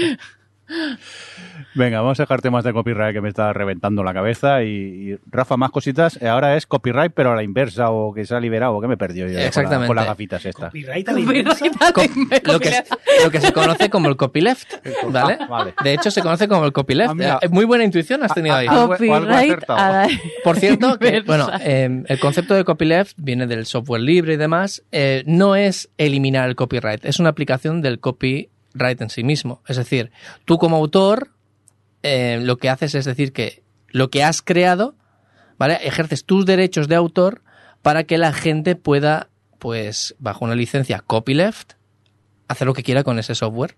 Entre comillas lo que quiera, porque hay unas restricciones y demás, pero eso es el copyleft. Bueno, pues John Carmack. No te líes más. eh, con- ya con la política y el comunismo. Siempre estás igual. Siempre estamos igual. Eh, eh, John Carmack, que lo conoceréis por juegos no muy famosos por como Doom, Doom, el creador de Doom, uno de los por, por creadores de hacer Doom, copetes. y por hacer cobetes, Cobetes. en armadillo espacial o algo así. Em, pues John Carmack, que desde hace unos años trabaja en Oculus, eh, y recordad que Oculus es para Facebook, es de, es de Ah. Facebook, Ah. Am, bueno, pues, ¿qué ocurre? Que eh, en los últimos años hemos visto como Facebook ha ido fagotizando el proyecto Oculus de tal manera... ¿Puedo hacer una prueba? ¿Eh? Facebook. Ah. Madre mía. Vamos añadiendo. Facebook. Ah, vale, vale, vale. Copyleft. Copyleft guay. Copyleft, Tenemos. guay.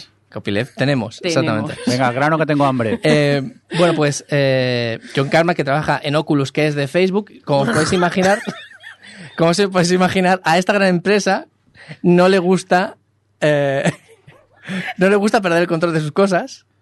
Facebook. Yo me voy al Uruguay. Yo ya, venga. ahí Lo siento, lo siento. Es que, es que me siento con poder ahora mismo, ¿sabes? O sea, eh, pues eh, resulta que. Ya no sé dónde estaba. Ah, sí, perdón, en, Oculus. Eh, no sé si conocéis las gafas Oculus Go. Fueron el primer modelo eh, de Oculus que salió siendo 100% independiente. Es decir, no necesitabas un PC para poderlas utilizar. Otra característica que tenían estas gafas es que eran muy, muy, muy baratas. Es decir, por 160 euros teníais unas gafas de virtual totalmente funcionales. Creo, creo que hasta cuando las descontinuaron, por 99 dólares podías conseguirlas. Y son muy buenas. Y son muy buenas. Sí que es verdad que el control el control en sí pues es un control baratero, no tiene 6 grados de libertad, es decir, no te, mueves poder- no te puedes mover en espacio, solo rotarlo en el espacio. Aún así, ostras, son muy buenas gafas. Pero Facebook, como Apple, como... Con Apple no decís, ¿eh? Como Podría. Sony mismo, como todas las empresas que tienen aparatos que se hacen viejos, no liberan el software, no liberan eh, el sistema operativo, no liberan los kits de desarrollo, ni liberan nada, de tal manera que esos aparatos acaban muriendo, salvo que la comunidad, salvo que la escena del desarrollo de juegos intente hacer alguna cosilla con ellos y se tarda porque tienen que hacer ingeniería inversa. Pues John Carmack ha conseguido que la empresa que está a cargo de Oculus libere el sistema operativo. De tal manera que, ostras, un aparato que está literalmente muerto porque lo ha matado la empresa, ahora tiene la posibilidad de tener una segunda vida. Y que parece una tontería, pero hay mucha gente que tiene estas gafas en un cajón y que no sale software y que no lo pueden actualizar y que miles de cosas. El hecho de poder ahora tener la opción de actualizarlo con un sistema libre, que no es muy difícil porque realmente eh, actualizar dispositivos Android no suele ser muy muy difícil y menos eh, teniendo en cuenta que Carmack ha dicho que intentarán hacer herramientas para que la gente lo pueda hacer desde sus casas teniendo muchos o pocos conocimientos. Eh, esto puede sentar un precedente. Es decir, lo que quiere Carmack es que siente un precedente. Imaginaos que el día de mañana se libera el sistema operativo de la PlayStation 3. Pensaba que ibas a poner el ejemplo de Apple, digo, no va a pasar. No, bueno, eh, la- de la Play 2. La Play 2 realmente eh, eh, no tiene un sistema operativo como tal, tiene una BIOS, pero. O de los iPhone más antiguos. Imaginaos que Apple dice. Ostras, estos móviles que tenéis en el cajón que pueden funcionar perfectamente porque recibir llamadas y hacer, hacer el 99% de las cosas que vais a hacer con el móvil lo hace perfectamente. O yo que sé, cosas que ocurren en sistemas Android, que estamos bastante acostumbrados a que los sistemas sean libres y que se puedan actualizar si quisiéramos, cosa que no hacemos muchas veces porque los móviles también es verdad que se quedan antiguos más, más rápido quizás las consolas. Da mucha rabia que haya toda esa basura tecnológica en los cajones o incluso en, la basura mismo, porque hay gente que cuando una consola pasa a mejor, a mejor vida, porque no hay nuevos juegos en el mercado, la tiran a la basura, la llevan al punto verde, espero yo. Pues si esto sienta un precedente y las empresas empiezan a dar caso, posiblemente en el futuro veamos el sistema PlayStation 4 liberado, al final no deja de ser un PC con un sistema Unix, el sistema de la Xbox liberado y demás, o incluso el de la Switch, de tal manera que aunque, aunque Nintendo no quiera hacer juegos, la gente pueda seguir actualizándola, pueda seguir teniendo herramientas e incluso pueda hacer cosas diferentes para lo que estaba pensada Switch. Cosa que con Nintendo sé que no va a pasar. Pero vete a saber si con otras empresas sí. Imaginaos, estamos hablando de Facebook, así que quién sabe. Una pregunta, ya que hablas de las de las VR, ¿habéis visto el vídeo este del es que voy a hablar en términos muy muy oficiales y tecnológicos? El señor este que probando un, un coso para jugar a- con las Valve, creo que eran las Valve, a la a- en 360 que se pone ahí en la Sí. cintura tal, ¿qué, qué os parece? El, a ver, todo lo que se. De hecho, eh, hay, hay dos tendencias en el mundo de la VR. Una es eh, La V y otra es la R. los chistes de padre. Madre eh, de Dios. Bravo. no vas- bendito. me niego a que esto sea el título del podcast. santo me Dios. niego. A punto. El derecho gana. Hay dos tendencias y una es que eh, potenciar controles diferenciados y demás, controles eh, que, que te permitan moverte por el mundo de la realidad virtual, como por ejemplo, pues mandos, mandos con más sensibilidad, mandos con más rango de movimiento, ah, estos chalecos que te los pones y te permite desplazarte por el espacio, incluso hacer movimientos que, que no está pensado en absoluto un mando tradicional. Y la otra Es es como el siguiente paso ya, ¿no? pero es que la otra es intentar que todo eso lo detecte las gafas de realidad virtual de manera autónoma. Mm. Por ejemplo, las Oculus Quest. Pero, pero lo que te permite lo que yo digo, o sea, para que no sepa qué estoy hablando, que tú te subes con una especie de plataforma que tiene como una, una, cinta de correr deslizante. abajo, Bueno, es desli- deslizante. bueno, es deslizante, pero por, pues sí, es deslizante de- debajo, entonces tú te puedes mover libremente por el mundo. O sea, es, es- es lo que tú estás diciendo de que lo detecte las gafas, que no puedes estar con las gafas puestas andando por tu salón, porque Sí, te vas a sí chocar que con puedes, las cosas. sí que puedes. te vas a chocar con las Tú- cosas. eh, las Oculus Quest tienen un sistema de detección del espacio detectan por dónde estás, muebles, detectan- tienes un, lo que se llama eh, zonas guardianes y todo esto. y Pero no te mover puedes poner libertad. a correr que te persigue un zombie De hecho, como en una plataforma. Ahora, mismo, ahora mismo no, porque las Oculus Quest son potentes, pero no tanto. Pero es que los siguientes modelos vas a poder. También te digo que correr en tu salón como concepto. Es No, pero raro. en la plataforma ya, ya. deslizante sí que puedes... Y puede, o sea, es Entonces, otro rollo. como digo, la tendencia también es intentar minimizar al máximo los controles. Las Oculus Quest te detectan hasta las manos, los dedos de manera independiente, sin bueno, necesidad las, de la- las que yo probé eran esas, ¿no? Las, las ¿cómo se llama? A mí no me mire, yo estoy intentando entender por qué quieres correr jugando. Yo quiero jugar sentado. Pues porque ya es... Es que Pues el porque concepto- mola, el porque concepto mola. me- no, Pero la, inver- no. la inmersión es total, entonces. Claro. Porque tú andas Si yo- y, te mueves dentro del mundo. Ahora te tienes que Si avanzar con con, el- los mandos, que es cuando nos mareamos todos. Yo con el. Alex ya flipaba y eh, te detectaba los, los mandos... Las, sí, pero los- en las las- Quest no necesitas nada. Es decir, las cámaras de las gafas, aparte de detectar. Ah, lo- te detecta los te dedos, detecta los dedos al, solo, aire. al aire. Ah, Exactamente, es eso. Entonces la idea es, obviamente entiendo tu punto de eh, molaría poder correr sin desplazarte lo suficiente como para comerte la pared o la tele. Y estas Correr o cintas, andar, explorar. el- estas cintas, estas cintas hacen esto. Estas cintas llevan muchos años, ¿eh? existen desde hace bastante tiempo. Lo que pasa es que cada vez son más efectivas, cada vez son más baratas y cada vez son de un tamaño que incluso se puede tener en casa porque son plegables y cosas así. Pero yo creo que la tendencia debería estar más bien en el otro lado, es decir, intentar no tener ningún dispositivo más allá de pues, pues el sitio donde estás, tu cuerpo o incluso otras personas que puedan interactuar contigo dentro del mundo de virtual sin necesidad de gafas Sí, y cosas por el estilo. Rafa, eso es muy bonito, pero para los que vienen en un palacio. Claro. Porque yo como de un paso me como la tele, como No, de otro no, me como pero el yo en ningún momento he dicho nada de caminar, ¿eh? O sea, Ahí, yo... es Rafa de los míos. O sea, sentadito, sentadito, La- la- sentadito, la- sentadito en la nave, sentado. Pues si tú te caíste sentado, ¿no? ¿Ves? ¿Ves? Me caí sentado. Imagínate si corro. No, que en ese vídeo el señor se tropieza y queda colgando y no se cae. Sí. También te digo yo con mi peso hago eso y me cargo la máquina. Totalmente. ponen un airbag al cacharro. Pero a ver, que es muy bonito lo de la sensación esa de que tú andas y estás dentro realmente del mundo, pero también te digo que yo, la plataforma esa por el tamaño que tiene, no me cabe en mi casa. No, no, no, ni, ni en la mía, ni en la de la gran mayoría. Lo que pasa es que las están haciendo plegables, lo están haciendo mm, que se puedan, yo qué sé, eh, no, no pesen tanto, porque uno de sus problemas es que esas cosas pesan 100 kilos, ¿sabes? Es decir, son, son brutalidades.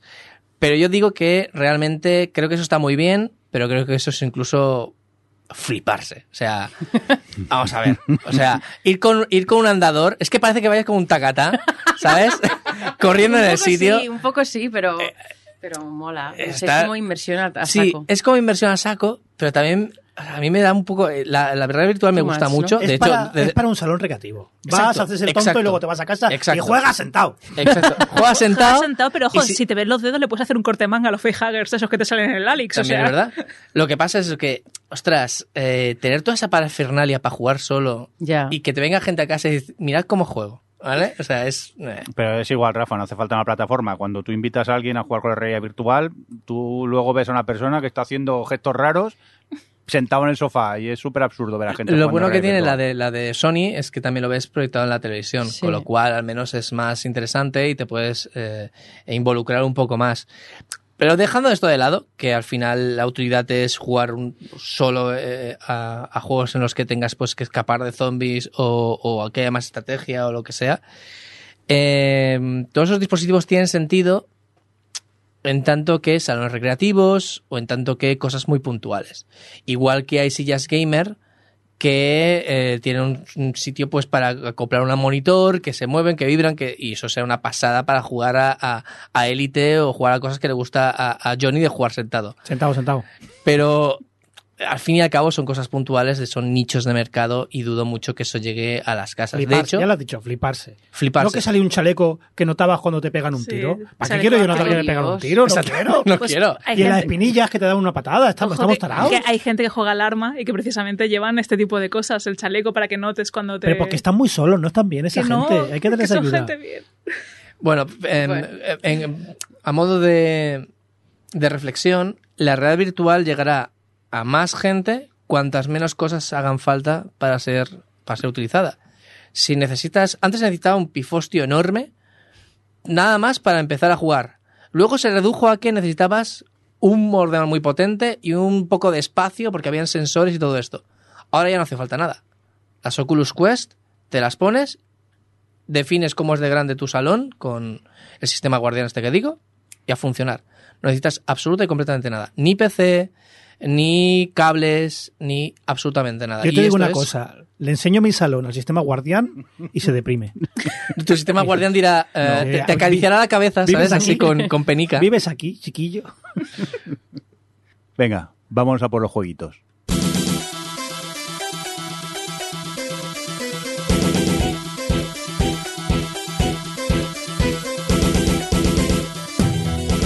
Venga, pues vamos a por los eh, jueguitos a que hemos estado jugando estos días, que ha venido el veranito y supongo que habéis tenido oportunidad de jugar a, a- a más cosas. Venga, Johnny, empezamos contigo. Estás Buah, aquí yo juego un montón de cosas con el Game Pass. Joder, Me Pero, acuerdo- me acuerdo de poco, ¿eh? ¿Las acabas o no? O- Sí, sí, sí, sí, sí, me Ah. acabo dos o tres. Vale, cuéntanos. Mira, me he acabado... ¡Novedad! ¡Uh! Cuidado, atento, Rafa. El Mist. ¡Oh! Nuevo. Bueno, Juegazo. bueno, Salió ¿quién eres? ¿Yo? Jugando juegos de hace Yo- N años. Pero si solo jugaba yo en mi Pentium. Ya ves. Sí, iba a decir 20 años, pero Sí, creo que no, más de 133. 20. No, no, es que, es que 91, eso jugaba yo cuando era 91. pecera. No, no, Eso 91. jugaba yo cuando era pecera. Salió en el 93. Era de los primeros de CD que sacaron Pentium 133. para sacar el... Ahí lo jugaba yo. Hostia, qué mayor te has hecho de golpe. Mi primer PC. Pero era previo, o sea, era, de antes, Sí, era de que, ese, antes, que ese claro. Pentium. Eh, bueno, que han sacado un remake o algo, ¿no, Rafa? Han sacado, Sí, han ha salido eh, el remake en el sentido de que eh, Myst, el original, era todo pre-renderizado, es decir, que era todo grabado, eh, hecho el render y luego hecho imágenes y vídeos y demás, y aquí lo han hecho en 3D con las tecnologías de hoy en día. Ah, muy bien. Ah, mm, se se le notan los años, porque tiene años, pero bastante bien, ¿eh? Bastante bien. Lo comparo mucho con The Witness, en el sentido de que los puzzles son abstractos y tienes que aprender de ellos utilizándolos. Se nota la evolución que con los años se ha aprendido a hacer estas cosas. The Witness era mucho más natural, pero a pesar de los años, oye, bastante bien. No- No me acordaba de nada. Como yo acabo el juego y hago reset. Vamos a ver, ¿no te acuerdas de lo que hablamos en dos podcasts atrás? ¿Qué dos podcasts? Si yo cuando salga por la puerta y llega el uruguayo, ya he hecho reset de este programa, ya no me acuerdo. Tengo poca RAM, si no vacío no entran cosas nuevas. Venga, ¿qué más has jugado? Bueno, he jugado, eh, me lo pasé además en dos tardes. Eh, está en Game Pass, han salido en mil sitios. Superliminal. Mm. Es un juego, es un juego que es un globazo. La primera vez que jugué, mareo total. Juega con las perspectivas, juega con Es un juego muy adri. es un juego muy, puede ser, puede ser, muy adri. Si marea, si es rollo marea, no. No, no, no, no, Mm, no. Es un juego que juega con la perspectiva. Es decir, una cosa que ves Ah, como- cerca lo como- ves muy grande, pero te giras y depende, es Ah. chiquito y entonces tienes que jugar con eso. De- Eso me gusta, eh, como el rollo, bueno, no es lo mismo lo que se, pero como el Monument Valley, ¿no? Que depende de dónde Sí. ponías la cámara, de repente Sí, te cambia. es exactamente eso. Y a mí me ha dejado sabor agridulce. Oh. Porque, bien, la idea es muy buena, la ejecución no está mal. Además, son conscientes de que la idea da lo que da y no dura, no dura 20 horas, dura lo que tiene que durar. Bastante bien. Un poco recuerdo a GLaDOS, que, pero bueno, todo este tipo de juegos ya sabemos que beben mucho de ahí. ¿Recuerdo qué? A GLaDOS, GLaDOS. de Es que Portal. aún no ya juego al jugarás. Portal. No, yo- ya aún no he llegarás. Eh, problema, problema. Juega con las perspectivas. Se nota, se nota bastante que la idea podía ser eh, hacerlo en realidad virtual. En realidad virtual este juego sería la leche, sería buenísimo. Pero también entiendo que este juego en realidad virtual al 80% de la gente que lo juegue lo podía hacer vomitar. Y lo digo completamente en serio. ¿Qué pasa? Que jugar esto en una pantalla muchas veces eh, cuesta la pillar la perspectiva. Muchas veces, eh, lo que has dicho tú, un objeto lo colocas lejos pero lo mires en cierto ángulo y se ve grande, se ve pequeño. Esto en una pantalla 2D a veces cuesta y a veces te atascas más de lo que, lo que deberías por ello. En realidad virtual sería ideal, pero claro, al tercer puro lo mismo estaba vomitando. Porque el jugar con las perspectivas de esta manera mm, se nota, se nota. Pero bueno, que si yo lo he jugado en Game Pass, lo pruebas, he estado, yo que sé, 6-7 horas, recomendable, muy recomendable, muy bueno, muy bueno. Recuérdanos el nombre. Superliminal. Muy bien. ¿Alguna cosita más a destacar? Pues he jugado, pero no he jugado, porque ha estado mi hija, que esto me ha parecido muy interesante. Super Mario Odyssey. Lo, está- lo ha jugado mi hija, se lo pasó anoche, de hecho. Yo recuerdo cuando jugué Super Mario Odyssey. Hostia, yo lo jugué, qué guay. Ruth se ha pasado el- a Mario Odyssey entero. Entero, se lo pasó ayer. Una foto de cuando canta Victoria. Eh, por favor, eh, se, se- un, dos, tres, cuatro, sexto integrante de Gamers Ocupados, ya. Ojo, ojo, ha llorado. Se nota la cabezonería porque no le salían las cosas y lloraba. Ah, de frustración. Y yo le decía, no juegues, haz otra cosa. Y decía, que no, que me lo tengo que pasar. Digo, bueno, pues ya sabemos a quién ha salido. Pero el caso es que yo jugué a este juego y yo lo veía y decía, hostia, qué bonito, mira mecánica, Nintendo cómo coge una mecánica, suelta otra, bla, bla, bla, bla, bla, bla, bla. Hostia, qué guapo Nintendo, me olvido de él. Pero he visto una niña de 6 años jugar a este juego. Y es maravilloso, porque Nintendo lo hace muy bien, en cada mundo hace una cosa nueva, y ver con los ojos de un niño, descubrir un mundo nuevo y la ilusión de, ala, mira lo que hace este, ala, me convierto en un dinosaurio, ala, ahora me convierto en esta otra cosa, es increíble. Es, la, a magia de Nintendo y tal, es fantástico. Y como persona que juega así, ¿no te inspira para intentar eh, jugar a los juegos como... No, yo ya otros? estoy amargado, pero, ve- pero ver otra persona cómo lo ha hecho, de verdad, muy guay. Y lo que hace la confianza. Se ha pasado el juego entero. Al segundo jefe final no quería jugar más porque no le salía. Y digo, espérate, y le puse lo que Nintendo llama el modo ayuda. Que el modo ayuda es poner flechas en el suelo de donde tiene que ir y darte un poco más de, de corazones de vida. Pero no hace el juego más fácil. El juego es el mismo al entender, tengo el modo ayuda, los tres siguientes jefes finales se los pasó a la primera. Lo que hace la confianza es, es increíble, pero jugar con un niño a un juego de Nintendo y Mario Odyssey, muy recomendado. Me ha gustado mucho la experiencia, muchísimo. Quiero hablar del, del modo ayuda de, de Nintendo. A ver. Eh, Pero me- ¿por qué lo dices como traumado? Me compré la Switch Porque a él eh, no le ayudó. hace un par de meses y empecé a jugar al, al Mario Kart. Hacía mucho que no jugaba a Mario Kart y yo, hostia, qué bueno soy, qué bien se me da, qué bien siempre quedo primero, no Ah, sé qué, no cuánto. Hasta que llegó un amigo un día a jugar a casa, estábamos jugando los dos y me dice, ¿por qué tienes el modo para niños puesto? que va por defecto o algo, o no lo supe quitar y hasta que no juego un amigo no me di cuenta que, es que estaba jugando con el modo ayuda que no te sales de la pista en ningún momento. Claro, el, el que acelera solo, frena solo. Por eso no me sales. caía y yo estaba en plan, bueno, de repente verdad, se me da bien. a mí se me ha dado muy mal el Mario Kart toda la vida porque voy de lado a lado Pues y estuve, estuve con él jugando también Ah, y yo, joder, estoy, esto, es que ni, en- ni en, ni en el, el, el- este arco iris que estoy todo el tiempo por los aires. Es el equivalente a jugar a los bolos que te pongan las barreras. Las barritas esas, qué maravilla. Llevaban los ruedines de principiante. Es verdad que tú también estuviste jugando, pues nada, al final vino O sea, Alex, no era eh, que yo había mejorado de No. repente en No, el no, Mario Kart. O sea, ahora mismo sois dos que estáis frustrados porque os pensabais que erais buenísimos. Vino Alex, el hijo de mi amiga, y lo primero que dijo fue eso, porque estás con el modo infantil puesto. Ni con ruedines eh, ganaba la máquina, o sea, no.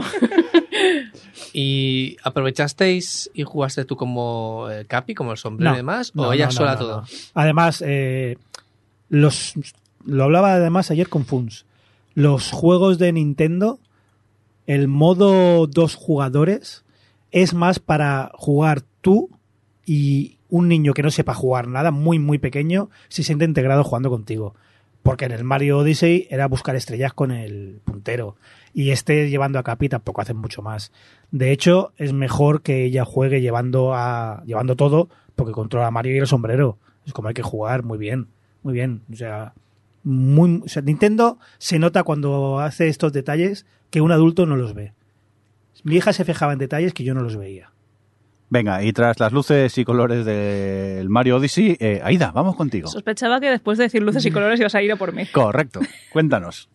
Bueno, he jugado un juego que se llama 12 Minutes. Ah, yo también. Oh, eh, Pass, yo ¿Ta- también. ¿También lo has jugado? Bueno, Eh, la- ¿entero? eh, entero lo siento, Col- pero no.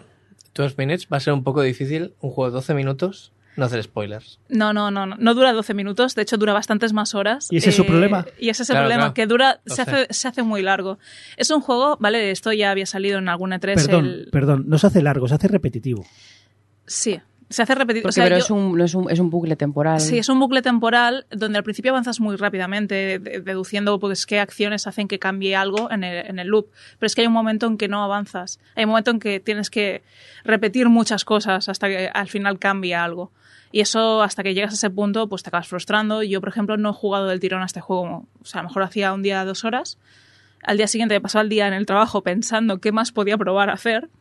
Llegaba a casa, me ponía 20 minutos, hacía esa parte hasta que me quedase bloqueado. A lo mejor me ponía una hora, me ponía hasta que me quedase bloqueada, me iba a trabajar al día siguiente, me quedaba todo el día pensando en qué más podía hacer, volvía de trabajo a casa, jugaba una hora. Pero lo que estás diciendo es guay. Lo que estás diciendo de. Sí, es que es la única forma de jugarlo. Claro, pero es que es eso, o sea, tienes que pararte a Pero pensarlo. el problema es cuando lo ejecutas, que es aburrido. Es un juego de Sí, bucles no. temporales. es- Depende de cuando, claro, cuando consigues desbloquear algo, cuando Sí, des- pero- desbloquear un diálogo nuevo. Aprovecho que Adri no sabe de qué va el juego. Sí, sí que sé de qué va.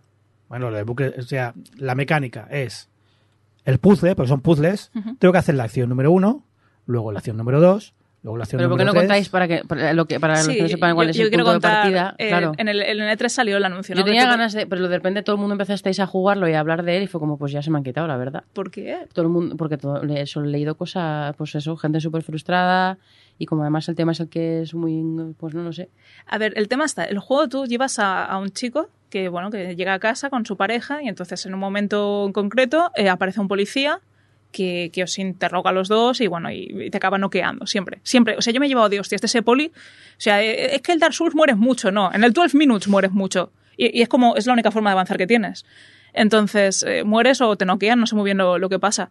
Bueno, sí, a veces mueres y Muere, es muere, explícito. mueres, sí, mueres. no, pero hay veces que te pega un puñetazo y, y ya se resetea el loop. Y, a ver, que me ha dado un puñetazo, o sea, tampoco está tan Pues mamadísimo. Pero el caso es, en todo momento, pues viene alguien eh, buscando algo, eh, interroga a tu mujer, ella no canta y entonces a ti te noquean. Y es todo el rato lo mismo, hasta que tienes que ir consiguiendo como que ir avanzando en la historia, ir descubriendo qué es lo que está pasando, quién es este hombre, qué, qué es lo que le está pidiendo a tu mujer, ¿no?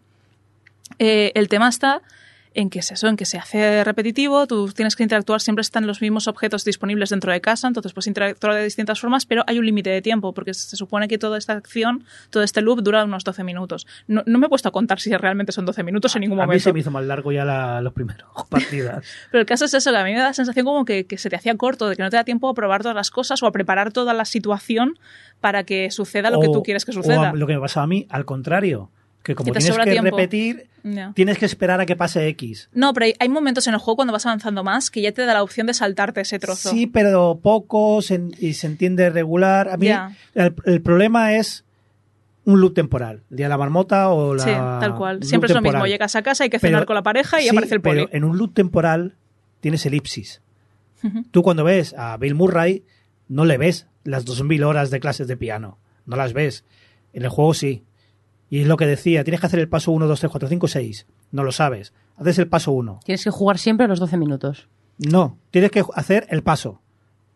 Paso 2. ¿El paso 3 cuál es? ¿O no es este? Hago el paso 1, hago el paso 2, paso 3, ah, no es este. Haces el paso 1, Ujú. ya tengo los tres, ahora voy al cuarto. Tienes que ir repitiendo y es todo el rato lo mismo. O sea, al principio, pequeño mini spoiler. Hay un trueno que tienes que decir, va a sonar un trueno. Es minuto uno del juego, Sí. ¿verdad, Ida? Vale Sí, sí, sí. eh, cuando descubres eso, puedes decirle a tu pareja, va a, tronar- va a sonar un sueno, un trueno. Y si has calculado mal y falta un minuto y medio para que suene el trueno, pues estás un minuto y medio esperando a que suene el trueno. Sí, además lo vas diciendo como, no, no, no, en serio, ahora, ahora viene. Ahora, viene. Claro, no, que de verdad que ahora viene. Hacer esto tres o cuatro veces, aunque sea un minuto, que parece poco, estar sentado un minuto delante de la pantalla es muy frustrante que no haya una elipsis. Sí. En una película te la puedes saltar. Una vez que hayas desblo- desbloqueado Ay, eso, ¿no? Eh, Para ciertas cosas pueden haber elipsis, Claro, hay que decirlo. El tema Sí, está en que, que... le das a la X y avanza más rápido, No, pero... No, no, no. O sea, como parte del juego, hay determinados momentos en los que descubres cosas relacionadas con las elipsis. Que también está el tema de, de, bueno, eh, ¿por, por qué explicas lo del trueno? Es que, claro, la- eh, tú recuerdas, o sea, el, el protagonista recuerda en todo momento lo que está pasando en cada bucle, pero es que la mujer no. Entonces, en cada momento tienes que estar intentando convencerla de, mira, mm, no me he vuelto loco, va a pasar esto, esto, esto, tengo estas pruebas, estas pruebas. O sea, una prueba es, va a empezar a llover ahora mismo. Y un día que se supone que no está previsto la, la lluvia, ¿no? Entonces, claro, los, los tres personajes que hay, que son de hecho, bueno, los actores de voz son el, el Willem Dafoe, es el policía, la Daisy Riley, se llama, la, de, Star, Wars, sí, y el James McAvoy, que es el protagonista. Donde se ha ido todo el presupuesto del juego. Sí, Ojo. sí, ciertamente. la verdad. No, lo- los actores muy bien, pero es eso, o sea, pues eh, tú llevas todo el rato el personaje de, de James McAvoy, ¿no? Y, y es el único que recuerda y que es consciente de que está atrapado en un loop. El resto de personajes no lo saben, entonces es como que cada vez tienes que intentar, por eso hay unas elipsis, incluso en el diálogo, cada vez te haces como más atajos de, de conversación para poder convencer a la otra persona de mm, que va a suceder esto y esto otro. Las mecánicas del juego están bien. O sea, en el sentido de. Yo debo confesar que me volví muy loca con algo que no llevaba a ningún lado, que era intentar todo el rato. Había unas velas y unos, unas rejillas de ventilación, y yo en plan, de esto tiene que servirme de algo, y perdí demasiado tiempo con esto. Em, pero es eso, es un juego que, por ejemplo, eh, yo estuve, ya cuando, cuando lo había avanzado, hoy estaba casi en el final, eh, me, me dio por ver un directo de Pazos eh, 64 jugando al juego. O sea, Pazos entre que la gente del chat no paraba de decirle cosas que podía hacer y tal, y él no sabía hasta qué punto eran spoilers o era, o era gente dándole ideas que, a probar. Y que el juego este iba a suponer muchas horas, mucha repetición y tal, él mismo dijo, ya no voy a hacerlo más en directo, esto me lo acabaré yo por mi cuenta, porque no es un buen juego para hacer streaming. En el momento, o sea, o lo haces como una guía, de tengo muy claro cómo hay que hacerlo, o ya me lo he pasado una vez y ahora quiero hacer un streaming para que lo veáis. Es un juego que, ostras, como hay tantos momentos de quedarte bloqueado, de quedarte pensando, de quedarte totalmente de, pues ya no se me ocurre qué más, y encima el chat puede haber gente que, te haga un spoiler o te diga claramente cómo avanzar, eh, lo he visto como eso. Es un juego que es curioso, pero yo recomiendo un poco lo que hice yo, de ir jugándolo como a, a cachos para no acabar odiando el juego, porque eso como hubiese pasado de intentar hacerlo todo del tirón. De hecho, es muy mal juego para ver en directo. Y muy es- si te interesa el juego, y muy buen juego si no te interesa nada y no piensas jugar y dices, mira, me lo veo en un vídeo, me lo veo en directo y chicha curado. Porque realmente es que verlo en directo es. ha perdido toda la gracia. A mí me interesó la historia, ¿eh? lo que vi me interesó. Lo que pasa es que a Claro, la pero es tercera que eso repetición o te- cuarta o quinta, yo estaba frustrado. Te interesa la historia, la historia la vas, la vas viendo en directo y también vas viendo eso, ¿no? Que la frustración del que juega. Mm. Entonces dices, no, no quiero, o sea, se te quitan las ganas de jugarlo. Si lo ves en directo, se te quitan las ganas de jugarlo. Si lo pillas fresco o incluso escuchando esta review, que también es verdad que podemos parecer, eh, y de hecho las reviews del juego lo dejan muy mal, y yo creo que si está en el Game Pass, como parte del juego de Game Pass, que lo estaba, ¿no? Sí, Game sí, Pass. sí, yo lo he probado. En, por eso, a ver, por eso hablo tan ligeramente de lo he probado, estuve 20, 30 minutos y lo dejé por otra cosa. Eh, si hubiera comprado el juego, o me hubiera dolido, o a lo mejor habría hecho más esfuerzo y habría entrado más en él. La historia es interesante, quiero decir, te recomiendo retomarlo y porque narrativamente el juego está muy bien. El tema está que se hace repetitivo el tema de, lo de, de- de- de eso, de volver a hacer los mismos pasos para Claro, conseguir yo- un, un resultado distinto. ¿Sabes lo que vi? Vi un ensayo y error de aventura gráfica de toda la vida, bien, no me gusta mucho, pero bien, mezclado con un loop temporal. Y esa mezcla me parece terrible. Mezclado con algo de acción en el fondo, porque una aventura gráfica, tú te puedes quedar mirando la pantalla y decir, ¿qué tengo que tocar? Y te puedes quedar a eternum ahí mirando, o incluso pasar de una a otra, y no tienes esta tensión, que es lo que intenta el juego al fin y al cabo, es parte de la estética del juego, el- la tensión. Pues es que se me quedó como un entremedio, ¿sabes? Es decir, no es una aventura gráfica porque el factor de, pues me lo tomo con calma, está ahí, y tampoco es un juego de acción porque que no, pra- no hay prácticamente acciones. Claro, pero en una aventura gráfica clásico, pollo con polea. Cuando tú descubres pollo con polea, hostia, lo he descubierto, voy, a- voy probando y lo consigo. Claro, pero, pero te puedes tirar la vida pues probando cositas, Sí, con la calma, pero sin tener que volver a hacerlo todo. Claro, ese es el tema, que para, imagínate que para juntar pollo con polea tienes que volver a empezar X pasos. Sí. Esa es mi frustración. Pero lo bueno es que aquí no hay pollo con polea, quiero decir, no son combinaciones muy locas. O sea, los puzzles que hay dentro del propio juego son todo cosas de cajón. Que, quiero decir que pensándolas tienen mucho sentido. Bueno, ahí Entonces- está la disonancia de siempre. A ver, yo la, eh, A ver, la es, es primera un vez, apartamento de un piso, no hay objetos. la eh, primera vez que le dije a, la mu- a mi mujer, mira, ha pasado esto, tú esto y esto otro. Y me dice, vale, y se sienta. Mm, A ver, si no me crees ahora me divorció. Vamos a ver, ¿qué me está contando? No sé, yo debo decir que al principio del juego, claro, hay, hay, Me hay echó- un me echó muy cuchillo. para atrás. Hay un cuchillo y mi mujer yo no sabía muy bien qué rol tenía ahí. Y yo hubo un punto que dije, mira, yo a la siguiente la cuchillo, no te da la opción. O sea, lo, lo he probado, ¿vale? Te, te dice, esto no tendría vuelta atrás. Lo digo porque no lo probéis, no vais a poder conseguirlo. Pero yo os digo, cuando ya vaya no sé cuántos loops, dije, yo la mato. Tú te la has pasado, ¿verdad? Sí. Pregunta, ¿es lineal? ¿Solo hay una forma de hacerlo todo? No, bueno, creo que sí para sacar lo que es el final canon, digamos, pero luego hay como otros finales, otras posibilidades. O sea, hay como siete finales distintos, ¿vale? Pero solo una, una secuencia es la que te lleva a cuatro o tres de ellos. Pero hay, hay distintos finales, ¿eh? Al que he jugado... Lo que pasa es que tienes que hacer como un 80% del mismo camino para llegar a esos finales. Game Pass es maravilloso porque puedes picotear de mucho. Y he jugado dos o tres juegos de Anapurna y estos dos, o sea, eh, primero pruebe eh, algo de Metro, era una historia del metro, que lo dejé enfadado, porque literalmente es un no juego, lo que le llamo yo los juegos Cinexin. Porque tú vas tocando. Sí, lo digo completa, lo digo sin ironía, ¿eh? No, no, no, es, es así. tú hagas lo que hagas, el juego va a avanzar.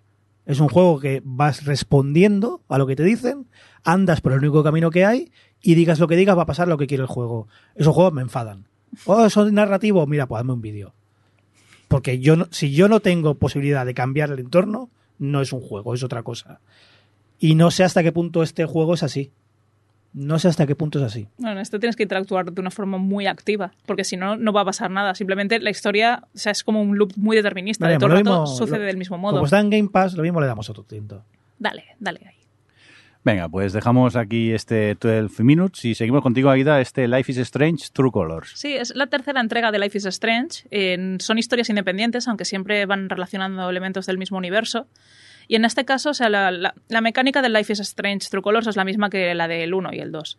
Es, eh, soy un personaje que tiene una habilidad especial y, y tengo que resolver un misterio en un pueblecito muy pequeño. Entonces, y de hecho, bueno, es que el mismo estudio, Don't Not, ha hecho un poco lo mismo con, con Twin Mirror y con eh, Tell Me Why que también son eso, pues en Twin Mirror es una- un periodista que se le da bien investigar, esa es su habilidad especial, y en el caso de Tell Me Why, pues son estos gemelos que tienen una especie de comunicación especial entre ellos. Sí, eh, Adri. Adri está cantando por dentro, no he tenido duda en ningún momento Estoy viendo la escena a través de mi cabeza entera. de Brooklyn Nine-Nine, ¿no? Bueno, quitando esto, eh, es, más de lo mismo. O sea, el, el juego en este caso, la única diferencia es que si en Life is Strange 1 la habilidad es eh, rebobinar el tiempo, Life is Strange 2 la habilidad es eh, pues, telequinesis, creo recordar. En esta la habilidad es ser súper mega empática. es una persona que empatiza mucho con la gente que tiene a su alrededor a nivel pues que capta el aura de esa persona, ¿no? Y Pues- que si bostezan se le pega el bostezo. no, no exactamente. Pero digamos que, por ejemplo, yo ahora mismo, ¿vale? Puedo ver, o sea, si yo fuera protagonista, yo podría ver una aura roja en Johnny, que eso es la ira. es cuando. John- Johnny está vinagre. El comunismo, ahí al lado. ¿Vale? Y entonces, si Johnny ahora mismo estuviese como viviéndolo muy intensamente, estoy muy cabreado, en plan algo muy capitalista que le pasa por la cabeza, pues entonces yo podría empatizar y estar viviéndolo y sintiéndolo exactamente como Johnny, ¿no? Es una forma de empatizar, de estar en la cabeza de la otra persona y sentir exactamente lo mismo. Pues esa sería la habilidad en, en este juego. O, por ejemplo, yo tendré el aura azul, ¿no? De tristeza y mustiedad, pues lo mismo, se podría empatizar conmigo. Y el juego en sí, mm, como, como a nivel inside out, de, de gestionar las emociones, está, está curioso. La historia está muy bien, los personajes, pues lo siempre, te ponen personajes como muy guays, muy carismáticos, eh, mucha música indie.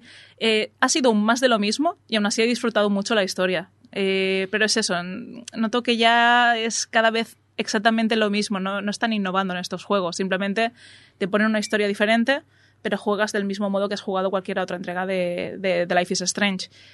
Y me ha gustado mucho, y de hecho me he comprado un DLC que aún no ha salido, y ya lo tengo comprado, que es eh, un DLC de Steph, de uno de los personajes, eh, sale el día 30, porque sí que es cierto que ese personaje me he encariñado mucho. Te ponen, claro, es que siempre te ponen como personajes muy guays, en plan de, pues en el primero te ponen a Chloe, que es así como muy puncarra, y con el pelo azul, y no sé qué, ahora te ponen una chica que es, eh, monta partidas de rol en vivo, y que además es una DJ. Es como, pues, es que claro, hacen gente que, que guste. Y así, pues, pues yo me voy gastando los dineros y, y juego juegos que, que son un poco, pues como lo que decías tú, Cinexin de estos, ¿no? De una película que vas interactuando en momentos clave con el botón, pero tampoco cambia mucho el entorno. Pero bueno, tiene cuatro, cuatro o cinco finales distintos, me parece, aunque las variaciones entre ellos no son muy, muy, muy, muy distintas.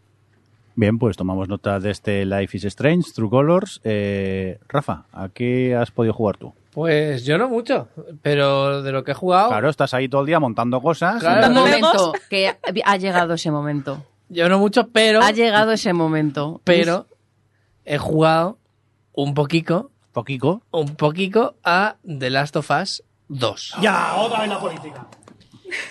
He jugado. The Last of Us 2, pero no estoy jugando The Last of Us 2 eh, del tirón ni a todo esto, sino que estoy jugando con gente. Traición. Tradición porque, bueno, o sea, la cuestión es que he decidido jugar The Last of Us 2 acompañado de gente que respeto mucho y que admiro por determinadas cosas. Ninguno, ninguno de esta mesa lo visto. No, no, no, no, no, no, todo lo contrario. Todo lo Yo, yo contrario. lo entiendo, eh, yo soy tontísimo. Todo Desde que te he contrario. dicho lo de bostezar, tengo ganas yo de bostezar. Todo lo contrario. Me he pegado el bostezo empático. a mí mismo. Sí, sí. Lleva bostezando todo el rato. Pues eh, primero jugué con Elena Blanes, que es una desarrolladora de videojuegos, pues eh, que es apasionadísima de The Last of Us, el 1 y el 2. Luego O jugué sea, con... apasionadísima como si tú no lo fueras, Adri. Espera, espera, espera, espera.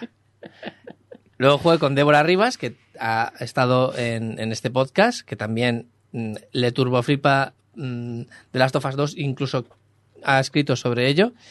Y en los Débora, siguientes por cierto, que lo tuvimos en el episodio 44 del eh, podcast. en el 44. Y en, en los siguientes, pues quiero traer más gente, como por ejemplo a Adri.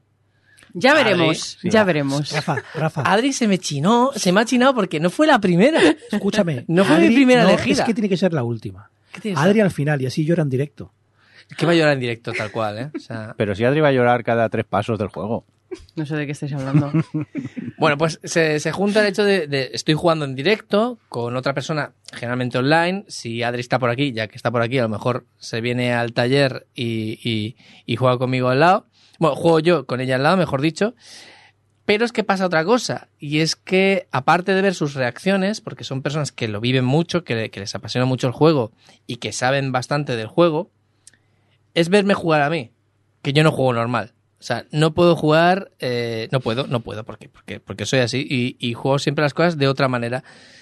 Y la verdad es que es muy bonita la reacción que tienen. Primero, yo veo cómo se emocionan con The Last of Us, con, con el guion, con lo que ocurre, las acciones que, que tienes que tomar para... Y luego flipan como, como juego yo. Porque claro, ellas están súper emocionadas y de... Porque en este caso, o sea, han jugado solo dos personas, pero, pero van a jugar bastantes más. Y... Es que me da a ver, pena. Rafa, es que lo, no sé cómo lo decirlo, que es no me puede da ser pena. que la persona que sabe que ha jugado, que a la vuelta a la esquina hay algo muy gordo y tú te vas a dar vueltas. Exactamente. Y no llegas nunca a la Es esquina. que me da pena porque es la están- anticipación, la Ay, anticipación de... Las ves emocionadas porque saben que va a pasar algo y yo me doy la vuelta y giro y empiezo a correr por otro lado y empiezo a saltar y empiezo a intentar romper el escenario. Y a veces es muy bonito porque luego acaban diciendo, dice, nunca había visto el juego de esta manera. Y no sé, esto me está Eso gustando. es algo bueno. O sea, yo me he planteado de cuando juguemos a Fasmofobia contigo, es en plan de, ay, voy a mirar qué trigger ha hecho que salte esta Exacto. mierda. O sea, yo estaré mirando, vendrá Ay, el monstruo hacia mí, vendrá el monstruo hacia mí y yo correré hacia él, ¿sabes? Para verlo mejor. Y bueno, pues eso, estoy jugando Last of Us en directo con, con gente que sabe mucho de Last of Us, con gente que admiro mucho y próximamente Adri, lo pongo como si fuera separado. ¿sabes? Pero no Totalmente, es lo está regalando, lo está regalando. Y bueno, Y pues eso. Adri. Eh, quería añadir un juego que he jugado en su versión, eh, digamos, prototipo, Sí. que el- es un juego salido de una jam llamado Summoner Mess, que lo podéis jugar, lo podéis jugar, está en, en itch, lo podéis eh, descargar gratuitamente, pero que su autor, Ellen Doe, ha hecho una versión completa, una versión bastante más refinada y con bastante más eh, contenido, que está a punto de salir. Es decir, yo todavía no he jugado a este juego, pero lo podéis encontrar en Steam ahora mismo eh, y podéis meterlo en la wishlist, podéis meterlo en la lista de deseos. Os lo recomiendo a todos porque eh, ya su prototipo era muy divertido, era un juego no de puzzles, sino era como un juego mazmorrero que recuerda un poco los juegos de los 80 en los que pues tienes eh, salas independientes entre sí, pero que para abrir una sala tienes que encontrar una llave, que tienes que hacer no sé qué, eh, abrir un cofre, que bueno, este tipo de juegos así sencillitos que puedes pasar un rato agradable. Y como digo, o sea, todavía no ha salido, pero meterlo todos en la wishlist porque cuando salga, pues eso, saldrá por unos 3 euritos, 4 euritos y creo que podéis pasar un rato bastante entretenido. El Endo es el programador también de los juegos de Mango Protocol, ¿no? Exactamente, el Endo es el programador principal de los juegos de Mango Protocol, creo que es el programador principal como, como tal, y que, bueno, pues hace poco o pues, pues acabaron los proyectos que en los que estaba relacionado y, y ya no está en la empresa, y ahora Vale. está por libre, pues, eh, y también haciendo trabajos eh, más independientes, así que le echaréis una mano si lo metéis en la wishlist y si luego pues lo compráis. Rafa, recuérdanos el nombre del juego. Summoner Mess. Muy bien, pues eh, ha llegado el momento. Adri, No, me siento un poco insultada Un poco porque solo. lo dejáis para el final, en plan, ahora que hable la plasta y ya... espera, ha dicho 10 minutos, ¿no? Que voy a enchufar el crono. Venga, dale. A ver si hay... Bueno, pues yo en mi, en mi racha de jugar a juegos súper novedosos, bueno, aunque creo que Es novedoso, es novedoso, acaba de salir. eh, es cierto, eso voy a decir, que el- el- la, la edición esta es bastante reciente, ¿no? Del Mass Effect Legendary Edition. Eh, que bueno, pues yo la- estaba ahí viviendo mi vida tranquilamente y entonces llegó Alex, que estuvo aquí en el último, fue no sé si fue el último o el anterior, Eh, sí, el último fue. ¿no? programa y me dijo, te voy a dejar este juego. Pues nada, pues ya está, pues ya estaría. Eh, me, ha, o sea, me ha gustado muchísimo a niveles que no lo podéis imaginar, la verdad. Me, de momento he jugado el 1 y el 2, que es el que más me ha gustado. Y un detalle, eh, yo no soy para nada, vamos, nunca me saco platinos ni hago juegos al 100%, no soy esa clase de persona. Lo, lo hice... Eras, no eras. No era, lo me pasó con el Horizon por los motivos que ya sabemos y ha vuelto a pasar, ha vuelto a pasar con el Mass Effect 2 eh, porque y eh, aunque bueno, aunque Mass Effect 2 la verdad es que bueno, el Mass Effect me ha sorprendido que para ser un juego que tiene tanta tanto trabajo, un world building, o sea, un mundo tan enorme, un tantos personajes, tantísimo trabajo de desarrollo de personajes, de universo, de razas, de no sé qué de tal, eh, que eso es un juego de pocas horas. No, es- eso, ¿No creéis que eso, este juego hoy en día sería uno de los juegos de 60 horas? Porque el Mass Effect, el 1 eh, me lo he pasado en 25 y el 2 me lo he pasado, me he hecho el platino en, no lo sé, en 40. Es que la historia de los Mass Effect, de cada uno, se cuenta fácil en 3-4 horas y el resto es construcción de mundo y personajes. Sí, sí, pero que, que, no sé, que me, me sorprendía porque hoy en día creas ese porque es un universo muy abierto, pero tampoco es tanto en realidad. O sea, sí que lo es, lo que pasa es que la mitad de los planetas realmente no tienen mucho más para explorar. No sé, como me da la sensación que con el trabajo que hay detrás, hoy en día quizás sería un juego de muchas más horas. De estos que, que, que aquí van al grano, dentro de lo que cabe, pero que hoy en día a lo mejor se le metería más de relleno de ese que a ti te da tanta El Que rabia. me apasiona. Bueno, pues en fin, a mí eh, me empecé obviamente por el Mass Effect 1, me, me gustó mucho y mm, lo único que sí que me acuerdo además de, de hablar con Johnny para ver si me ayudaba un poco con el tema combate, porque yo, de verdad, el mundo de RPGs y el mundo de esto que te, los juegos, esto ya lo, he dicho muchas veces, que te obligan a pasarte horas dentro del, del menú para, para, mm, pues bueno, mejorar tus armas, mejorar tus habilidades, que si todas las, tal, no sé qué, pues mm, me dan bastante rabia y sobre todo en este caso estaba sobrecomplicado de más y que luego realmente no era un juego que, te, que tú veyeras en el, en el momento que te enfrentabas a la gente o que te, te enfrentas a situaciones o tal, no notas de verdad la, la diferencia de tener, no lo sé, o yo no lo notaba, de tener el arma mejorada para un lado o para otro, como que realmente me parecía que estaba un poco ahí por el RPG y que me obligaban a hacer cierto tipo de cosas y, gastar tiempo en hacer, en, personalizar cierto tipo de cosas que luego realmente al, en el día a día del juego pues tampoco me, me tal. Pero bueno, em, me dio un poco de rabia porque no sé si, si es algo a lo mejor de la versión Legendary Edition, pero el cero nivel de tutorial. Porque yo creo que asumen o asume- asumían que, la gente ha jugado muchos shooters. Y lo, descubrí cuando de repente viene mi hermano, se pone a jugar al juego y descubre cómo funciona todo bien. Y es como, me siento muy indignada con el hecho de que no haya... Y, y que en el 2 sí que lo hacen. En el 2 sí que hay momentos que tienes una misión que, te enseñan un poco cómo utilizar la rueda de la rueda de habilidades, la rueda de armas para seleccionar, para marcar las habilidades que tienes que tener, que quieres tener más a mano todo el tiempo, tal, no sé qué. En el segundo sí que lo hacen, pero en el primero era como, bueno, pues nada, pues yo sé que tengo, que- tengo un pelotón que tiene sus habilidades y que tengo una forma de aplicar esas habilidades, pero no tengo forma de, de yo saber cómo es mejor que las aplique, que yo soy una persona muy aplicada y quiero hacer la mejor estrategia posible. Y me, me, me generaba un poquito de frustración al principio, pero bueno, luego eh, fui salvada por, por mi hermano, pero porque Johnny, desde luego no, porque le escribí una vez, me hizo un spoiler y ya dejé de escribirle durante todo el tiempo que estuve jugando al juego. Pues sin querer. Porque es que de verdad no puedo más. Pero me dijiste en ese momento que, que, y que yo mm, me, me sorprendió mogollón que este juego nació como un juego de Star Wars. No nació, pero derivó. Esta gente hacía juegos de Star Wars. Eh, ¿Cuántos hizo? Uno o dos, ¿no? Mm, Vamos a poner. Hay un juego muy famoso que va a salir ahora con un remake. Esta gente hacía juegos de Star Wars. Y hacía juegos muy buenos que lo juegas y son Proto Mass Effect. Proto Mass Effect del todo. Por lo visto, eh, un día dijeron: Hostia, estamos haciendo historias de Star Wars. Escribimos bien. Tienen éxito. Así que se fueron a la gente de Hasta luego Lucas y le dijeron, queremos hacer una historia más, más grande, que, que influya más en la franquicia. Y sabemos cómo es Lucas, sabemos cómo controlan todo y lo tenían, lo tienen todo atado. Y le dijeron, no, no, no, puedes hacer esta historia, llegas hasta aquí porque nosotros tenemos nuestro mundo atado. Y como no consiguieron la licencia para hacer lo gordo que querían hacer de Star Wars, se inventaron su propio Star Wars. Y de ahí nació Mass Effect. A mí lo que me sorprende es que no veo Star Wars por todo, por ningún sitio, porque es una, es un juego que tiene todos sus referentes súper obvios todo el rato. Y para mí, Star Wars no era uno de ellos. Más Star Trek. Porque las cosas evolucionan. Ya. Star Wars tampoco ves Flash Gordon. Y Star Wars nació porque Lucas quería hacer Star- Flash Gordon. No se lo dijeron y creó su propio mundo. El mundo mutó y se convirtió en lo que tenemos. Aquí pasó exactamente lo mismo. Y luego con los cómics, libros, nuevo- nuevos juegos, ha creado su propio universo. Un universo que para mí es superior al de Star Wars. A mí me ha parecido, bueno, ya, porque he empezado un poco por las cosas un poco más así, pero a mí es que me ha parecido alucinante a nivel de argumental, a nivel de historia, a nivel de, de, cómo están desarrollados los personajes y tu, tu, tu relación con esos personajes me ha parecido absolutamente espectacular. Porque el primero sí que es un juego que es como más lineal en la historia. Tienes, tienes un antagonista que además es un- antagonista muy potente, muy interesante y un misterio y es todo como mucho más lineal.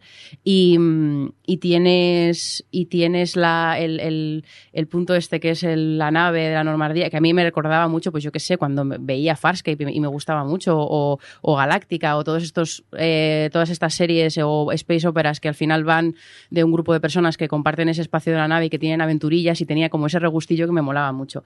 Eh, pero el primero es como más lineal, pero es que con el segundo, bueno, el primero además que ya me dejó bastante flipada con el hecho de que yo he jugado a pocos juegos con sistemas de moralidad, pero los que he jugado están como muy encorsetados y como además me resulta siempre muy forzado y, y muy, muy blancos y negros, aunque bueno, que creo que lo de los blancos y negros también pasa en este juego, pero, pero como que no me eran sistemas que no me acababan de funcionar y aquí lo que me molaba es que al margen de que, de que tienes todas esas decisiones y de que tú puedes ir por un lado más rebelde o por un lado más, pues no sé cómo lo llaman, pero bueno, como lo- el, legal, em, las personalidades de los, de los, de los personajes no jugadores son, eh, están, o sea, influyen muchísimo en, en, la, en la historia.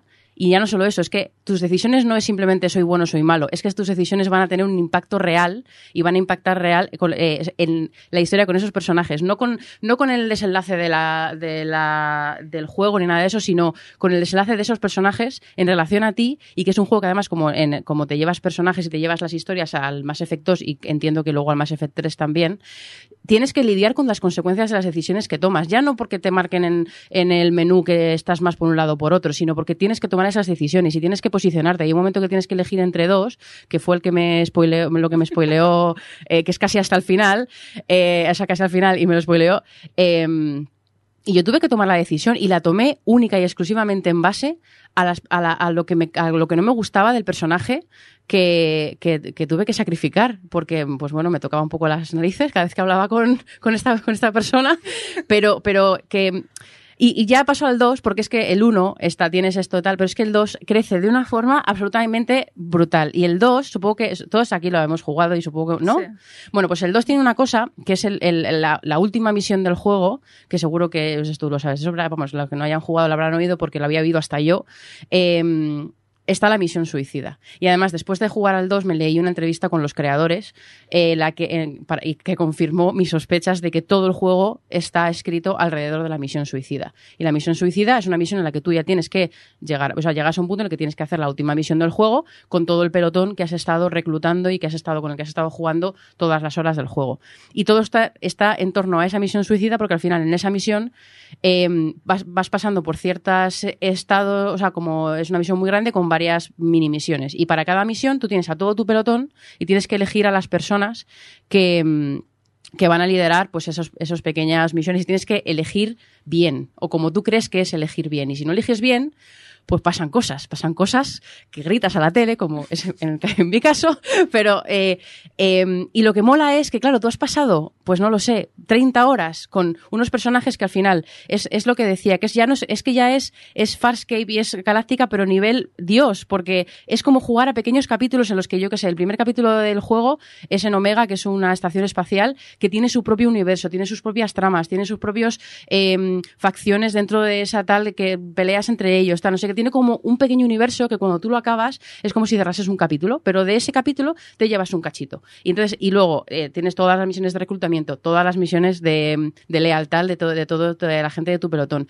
Y todos son pequeñas historias contenidas que te cuentan algo del universo. Hay uno sobre, sobre el personaje de Jack, la tipa esta que, que le han hecho de todo, que es un personaje que la tenían eh, recluido, que experimentaron con ella, tal, que vas a donde la tenían recluida, que es que eso era como jugar, como jugar al Death Space. O sea, era como jugar al, al, al, ¿cómo se llama este- esta película? Bueno, eh, y, te cuentan esa historia, te cuentan ese cachito de ese universo, aprendes más sobre las razas, sobre las rencillas que hay entre las razas, tal, y, y- y se cierra ese capítulo, pero de ese capítulo te llevas algo, que es la persona y todo lo que has conocido sobre esa persona. Y claro, cuando llegas al final, por ejemplo, Garrus, que no voy a decir Garrus porque se meten conmigo en, en este foro, eh, que es uno de mis personajes favoritos porque me, me gusta mucho, es un personaje que está súper bien escrito en el, primer, en el primer juego y en el segundo todavía más, que es un personaje que tiene como un conflicto consigo mismo de, de que es un personaje un poco rebelde, al que le da rabia que tú seas, porque yo siempre soy buena en los juegos porque no me sale ser mala, pero eh, lo intento, pero me sale regulinchis.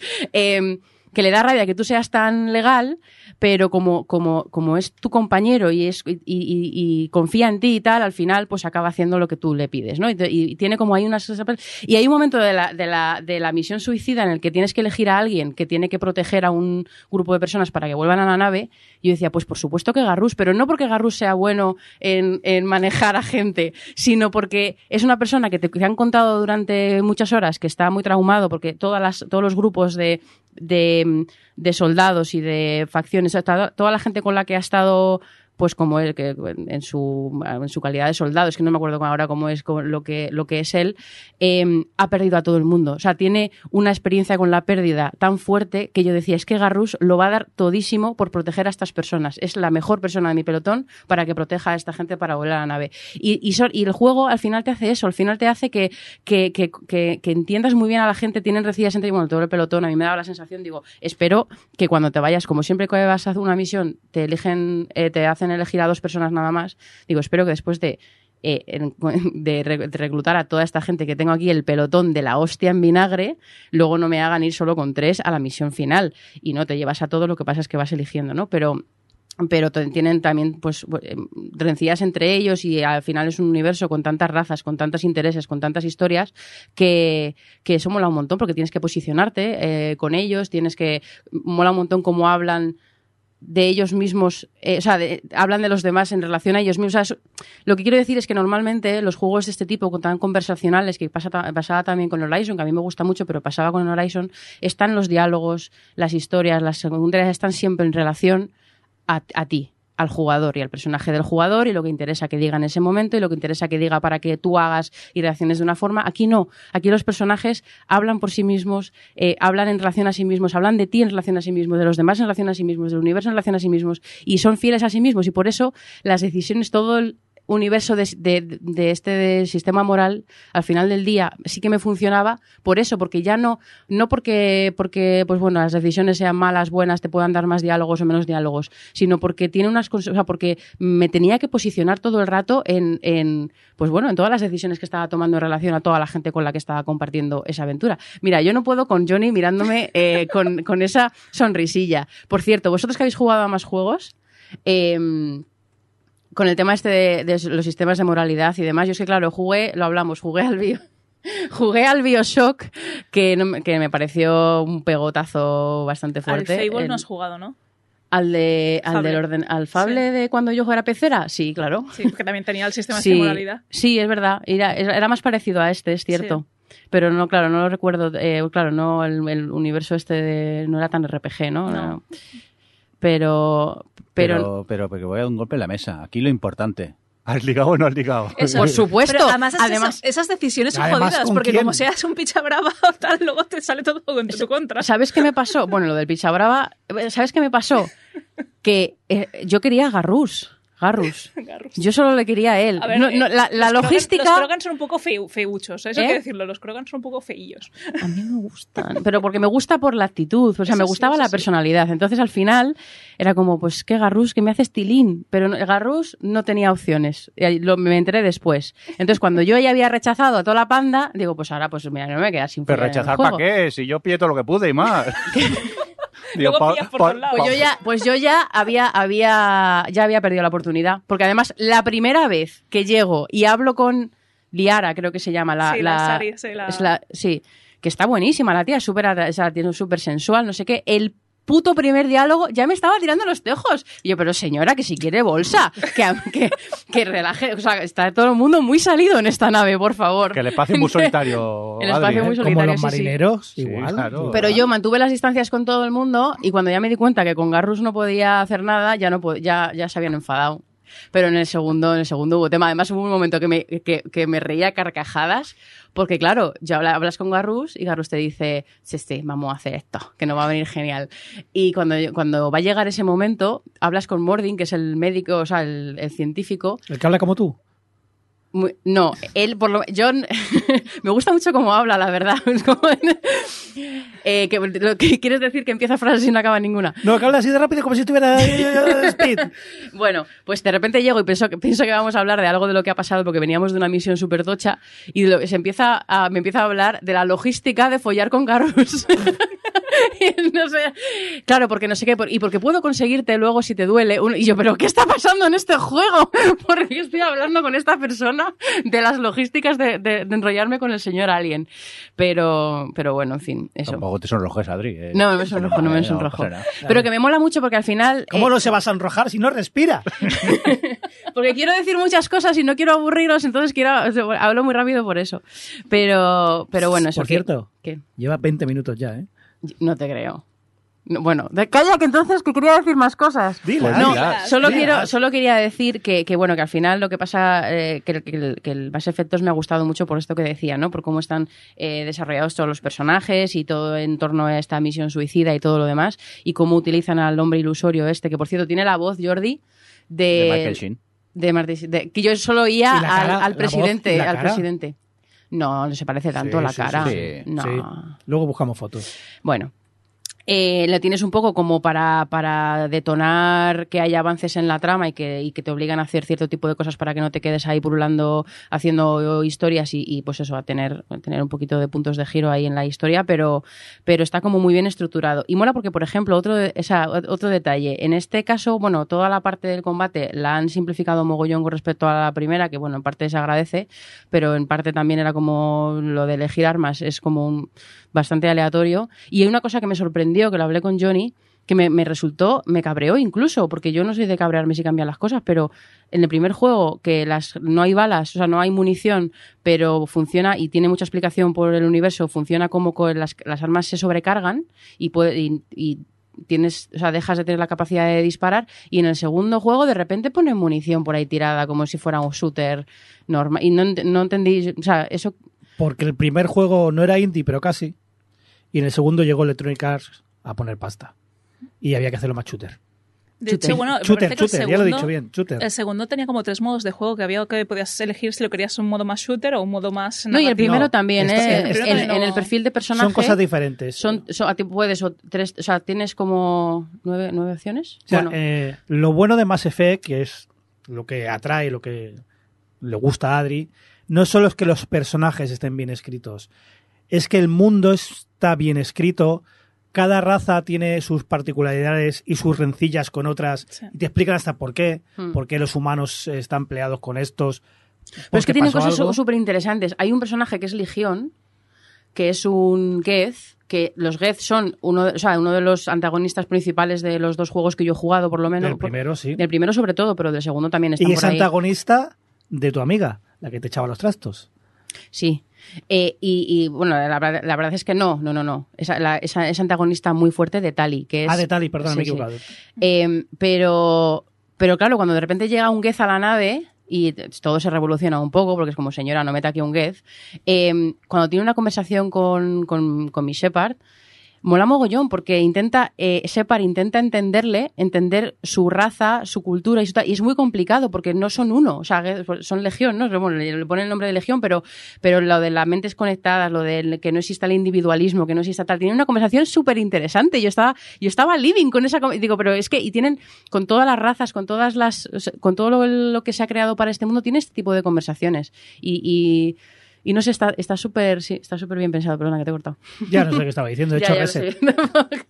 Pero bueno, eh, que lo que iba a decir es que, que al final lo que, lo que mola mucho de este juego y que yo creo que también por eso me ha, me ha invitado a, a hacer el platino es que consiguen que realmente te importe y que avances porque, porque te importan esta gente y te importa el universo y quieres saber más. Y por ejemplo, una cosa que nunca te dicen es, ahí tienes, dentro de las mejoras de armas están, también está la mejora de la, de la nave. Y en ningún momento te encuentras con nadie, o sea, lo que es en el juego del- de las primeras 20 horas de juego así, antes de que llegara la misión suicida, no pasa nada con la nave, no te encuentras con nadie que ponga en peligro la nave, no hay ningún eh, elemento externo o del juego que te empuje a que tengas que mejorar la nave para poder tener mejores estadísticas para poder enfrentarte a X. No existe eso. La nave yo la ampliaba porque yo quería tener la mejor nave. O sea, es, es, mi, es, mi, es, mi, es mi tripulación y es mi pelotón y es mi navecita y es mi, es mi hogar y la quiero poner lo mejor posible. Que hay que ponerles estos escudos de no sé qué, no sé cuánto, no sirve para nada en el juego, pero se los voy a poner. Sí que servía. Y sí que se, porque al final es que esta es para que realmente te importe todo y cuando llegues a la misión suicida, la forma de que todo el mundo sobreviva es que te haya importado todo el mundo.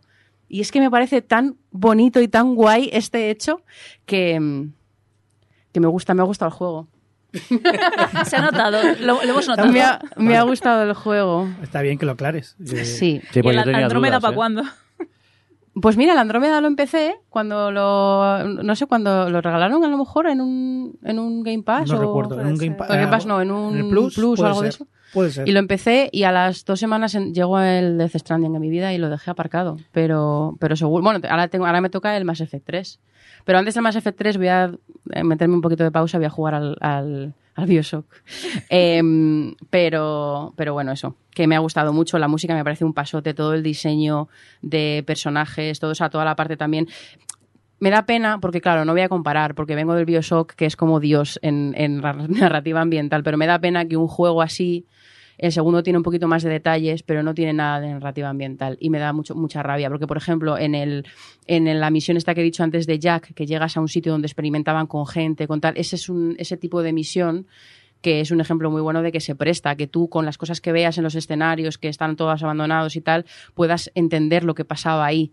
Em, pero, pero no es así, no es esa clase de escenarios los que construyen, esos son muchísimo más funcionales y me da rabia porque eso ya le habría llevado al siguiente nivel, pero supongo que ya era too much. Estaban, estaban eh, preocupados escribiendo 357 em, eh, líneas de diálogo para los personajes, entonces lo puedo entender, pero ya eso habría sido la bomba.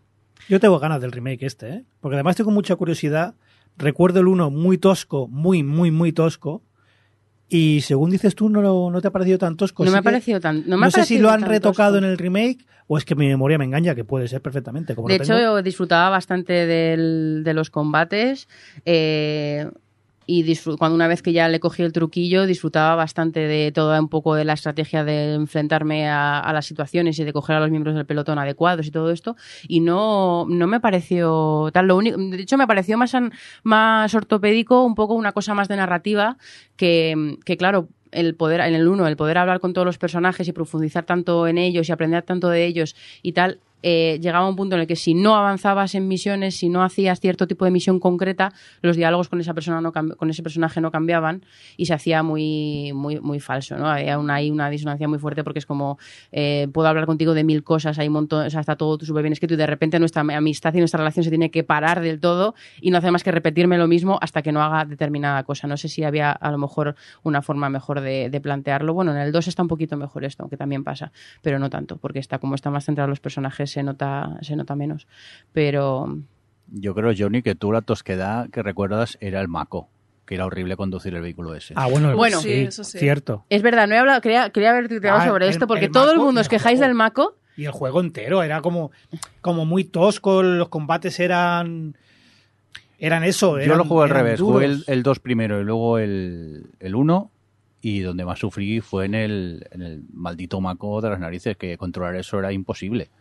No o sea, que y creo que en el remake había lo han mejorado. En Yo creo, yo, yo de verdad creo que en el remake lo han mejorado. Sí, sí, porque tienes la opción no de volver al original o jugar con la versión del remake. De hecho, donde he sudado y el, el- lo que he odiado no es el Mako, es en el 2 hay una, na- o sea, en- es como el Mako, pero es uno que, un flota. Hoover que flota. Sí. Eso es el infierno. Ese sí que me, ese sí que me ha parecido, porque además de eso que tiene como, tiene dos thrusters, que el de abajo, ¿Dos qué? eh, no sé decirlo en español no, ahora. pero es que me ha gustado mucho en inglés. Thruster. Propulsores. Propulsores, gracias. Un propulsor de, abajo arriba, de abajo arriba y otro para avanzar, ¿no? Y está súper mal calibrado y he sufrido un mogollón Por con. curiosidad, eh, ¿en la edición esta están todos los DLCs? Sí, Es que había cosas muy importantes en los creo, DLCs. creo que sí. De hecho, en el 3, un personaje importantísimo era un DLC. Y la unión entre el 2 y el 3, creo recordar, también era un Sí, DLC. había un DLC que, que unía la el historia. Shadow Broker creo que se llamaba o Sí, el Shadow Broker, sí, porque lo- me- Eso- es- eso esa la- visión la ju- he jugado. era sí. un DLC que si no pagabas no la tenías. Pues estaba, está en Legendary Edition, están, y esa A ver misión si- mola mogollón. A ver si cae. A mí me está entrando ganas de rejugarlo otra vez, ¿eh? Y más en esta Es que hay- reedición que han hecho. De verdad, hay, hay algunas misiones eh, de, de estas. eh, y luego, incluso fuera de las misiones de reclutamiento, reclutación, reclutamiento, reclutamiento y lealtad, hay otras misiones sueltas que también algunas están relacionadas con la, con la Normandía, bueno, con la primera nave, tal, que, que nada se siente. Solo ha habido dos que me he sentido recao. Todas las demás se sienten de verdad misiones con peso y con sentido y que te deja y que, y que aportan algo y que no sé y que están súper bien pensadas y no son, pues eso que no son misiones secundarias de relleno y me ha gustado y, y eso no sé qué iba a decir algo y se me ha ido de la cabeza la verdad pero ¿Está para Switch? Pues yo solo es Play y tal. no lo sé yo juego al Play 4 No me no me suena, ¿eh? No me suena nada. Bueno, ¿por qué lo preguntas? no, porque me está dando ganas de jugarlo. ah pero la Play 4 Sí, lo que pasa es eso. No yo jugar- yo quiero o sea porque yo sé que como lo, lo cuento así las cosas y tal eh, a lo mejor os ha dado ganas pero quiero eh, aclarar una cosa ¿Así Eh, tal? ¿Qué significa? Em, Con, el- con emoción y ganas. Que Effect- no cuento yo. a, a dos por. Mass Effect, eh, para mí, es, sobre todo el 1, ¿eh? Pero bueno, es una novela visual con un con shooter. O sea, realmente yo no me esperaba para nada que Mass Effect, en, en mi cabeza lo tenía como una cosa completamente distinta y cuando empiezo a jugar es eh, 80% del tiempo leer Es y que, diálogos. de hecho, el, que- el 1 tenía un modo, no sé si está en el remake, tenía un filtro para que tuviera grano de película. En 360. Estas- estas- es- bueno, Es- o sea, es un Doki Doki Literatura Club que pegas tiros, con lo cual, o sea, te quitas de en medio todo lo que da mal rollo, ¿no? sí, sí. No, aquí también hay cosas que dan mal rollo. Adiós, que tengo hambre. Joder. Que me voy. ¿Cómo ha cortado ahí? Venga, Johnny, adiós. ¿Qué? A ver, mi ¿Qué? lista, creo que lo he dicho todo. Que nos vamos, ¿no? Vale, me Venga. llamo Shepard y esta es mi tienda favorita de la Ciudadela. Muy bien, Shepard. Eh, Rafa, Joder, ¡Hala! Ah. Vamos a comer ya. Aida. Espera, que, que se ha emocionado. No, iba a decir que sabéis una cosa que me da rabia de... de... Sí. Si estira dos minutos más, llega a la media hora, te aviso. Sabes que me da rabia grabar con hambre, pero bueno, sigue. No, no, solo voy a decir una cosa, ahora que habéis dicho lo del Shepard, ¿vosotros eh, utilizasteis al Shepard básico? Yo, chica. A la yo no, yo chica también, pero a la chica básica. O sea, la- Eh. porque a mí lo que me pasa es que busco cosas sobre Mass Effect o imágenes o entrevistas que vienen con imágenes o no sé qué y me- hay como una distancia con todo lo que leo, todo lo que veo de la gente porque es como esta no es mi Shepard, porque yo la, la personalicé, tal, no sé qué, y al final o veo al, al señor y me- es una cosa que de los juegos estos que son tan narrativos, pero que al mismo tiempo te personalizas al jugador, mm, no sé, cuando luego quieres compartir la experiencia o la gente... te- hay tanta personalización. Quiero decir, yo recuerdo que había muy pocas opciones. Ah, pues No, a pues lo a mejor lo han me- cambiado porque tienes toda, o sea, Sí. la No, no, estructura no. de la cara, los ojos, A el mí pelo, me quedó muy nariz, chula, así la- hice un tío calvo gordete y la verdad que yo creía que era ese, la verdad que me y funcionó muy bien. lo vivió como muy. Sí, yo lo de una vivía forma muy cercana. A mí, yo qué sé, me pasó, que Alex me pasó un, un- un cachito de su gameplay y es como, pero si esta no es Shepard, es como que hay una, hay una... Sí, a mí me pasa a veces cuando veo otra Shepard que no se parecen nada a la mía y es como, ¿y este personaje? verdad es que te, se te hace como raro, pero bueno. ¿Esta era tu despedida? Sí. Sí, ¿qué Vale, pasa? vale. Eh, Aida, me he despedido de ti, creo, Sí, ¿no? sí. Venga, adiós. Eh. Adriana, adiós. Adiós, Señor, ya no- ya- se- señor Mirindo, adiós, adiós, adiós. adiós.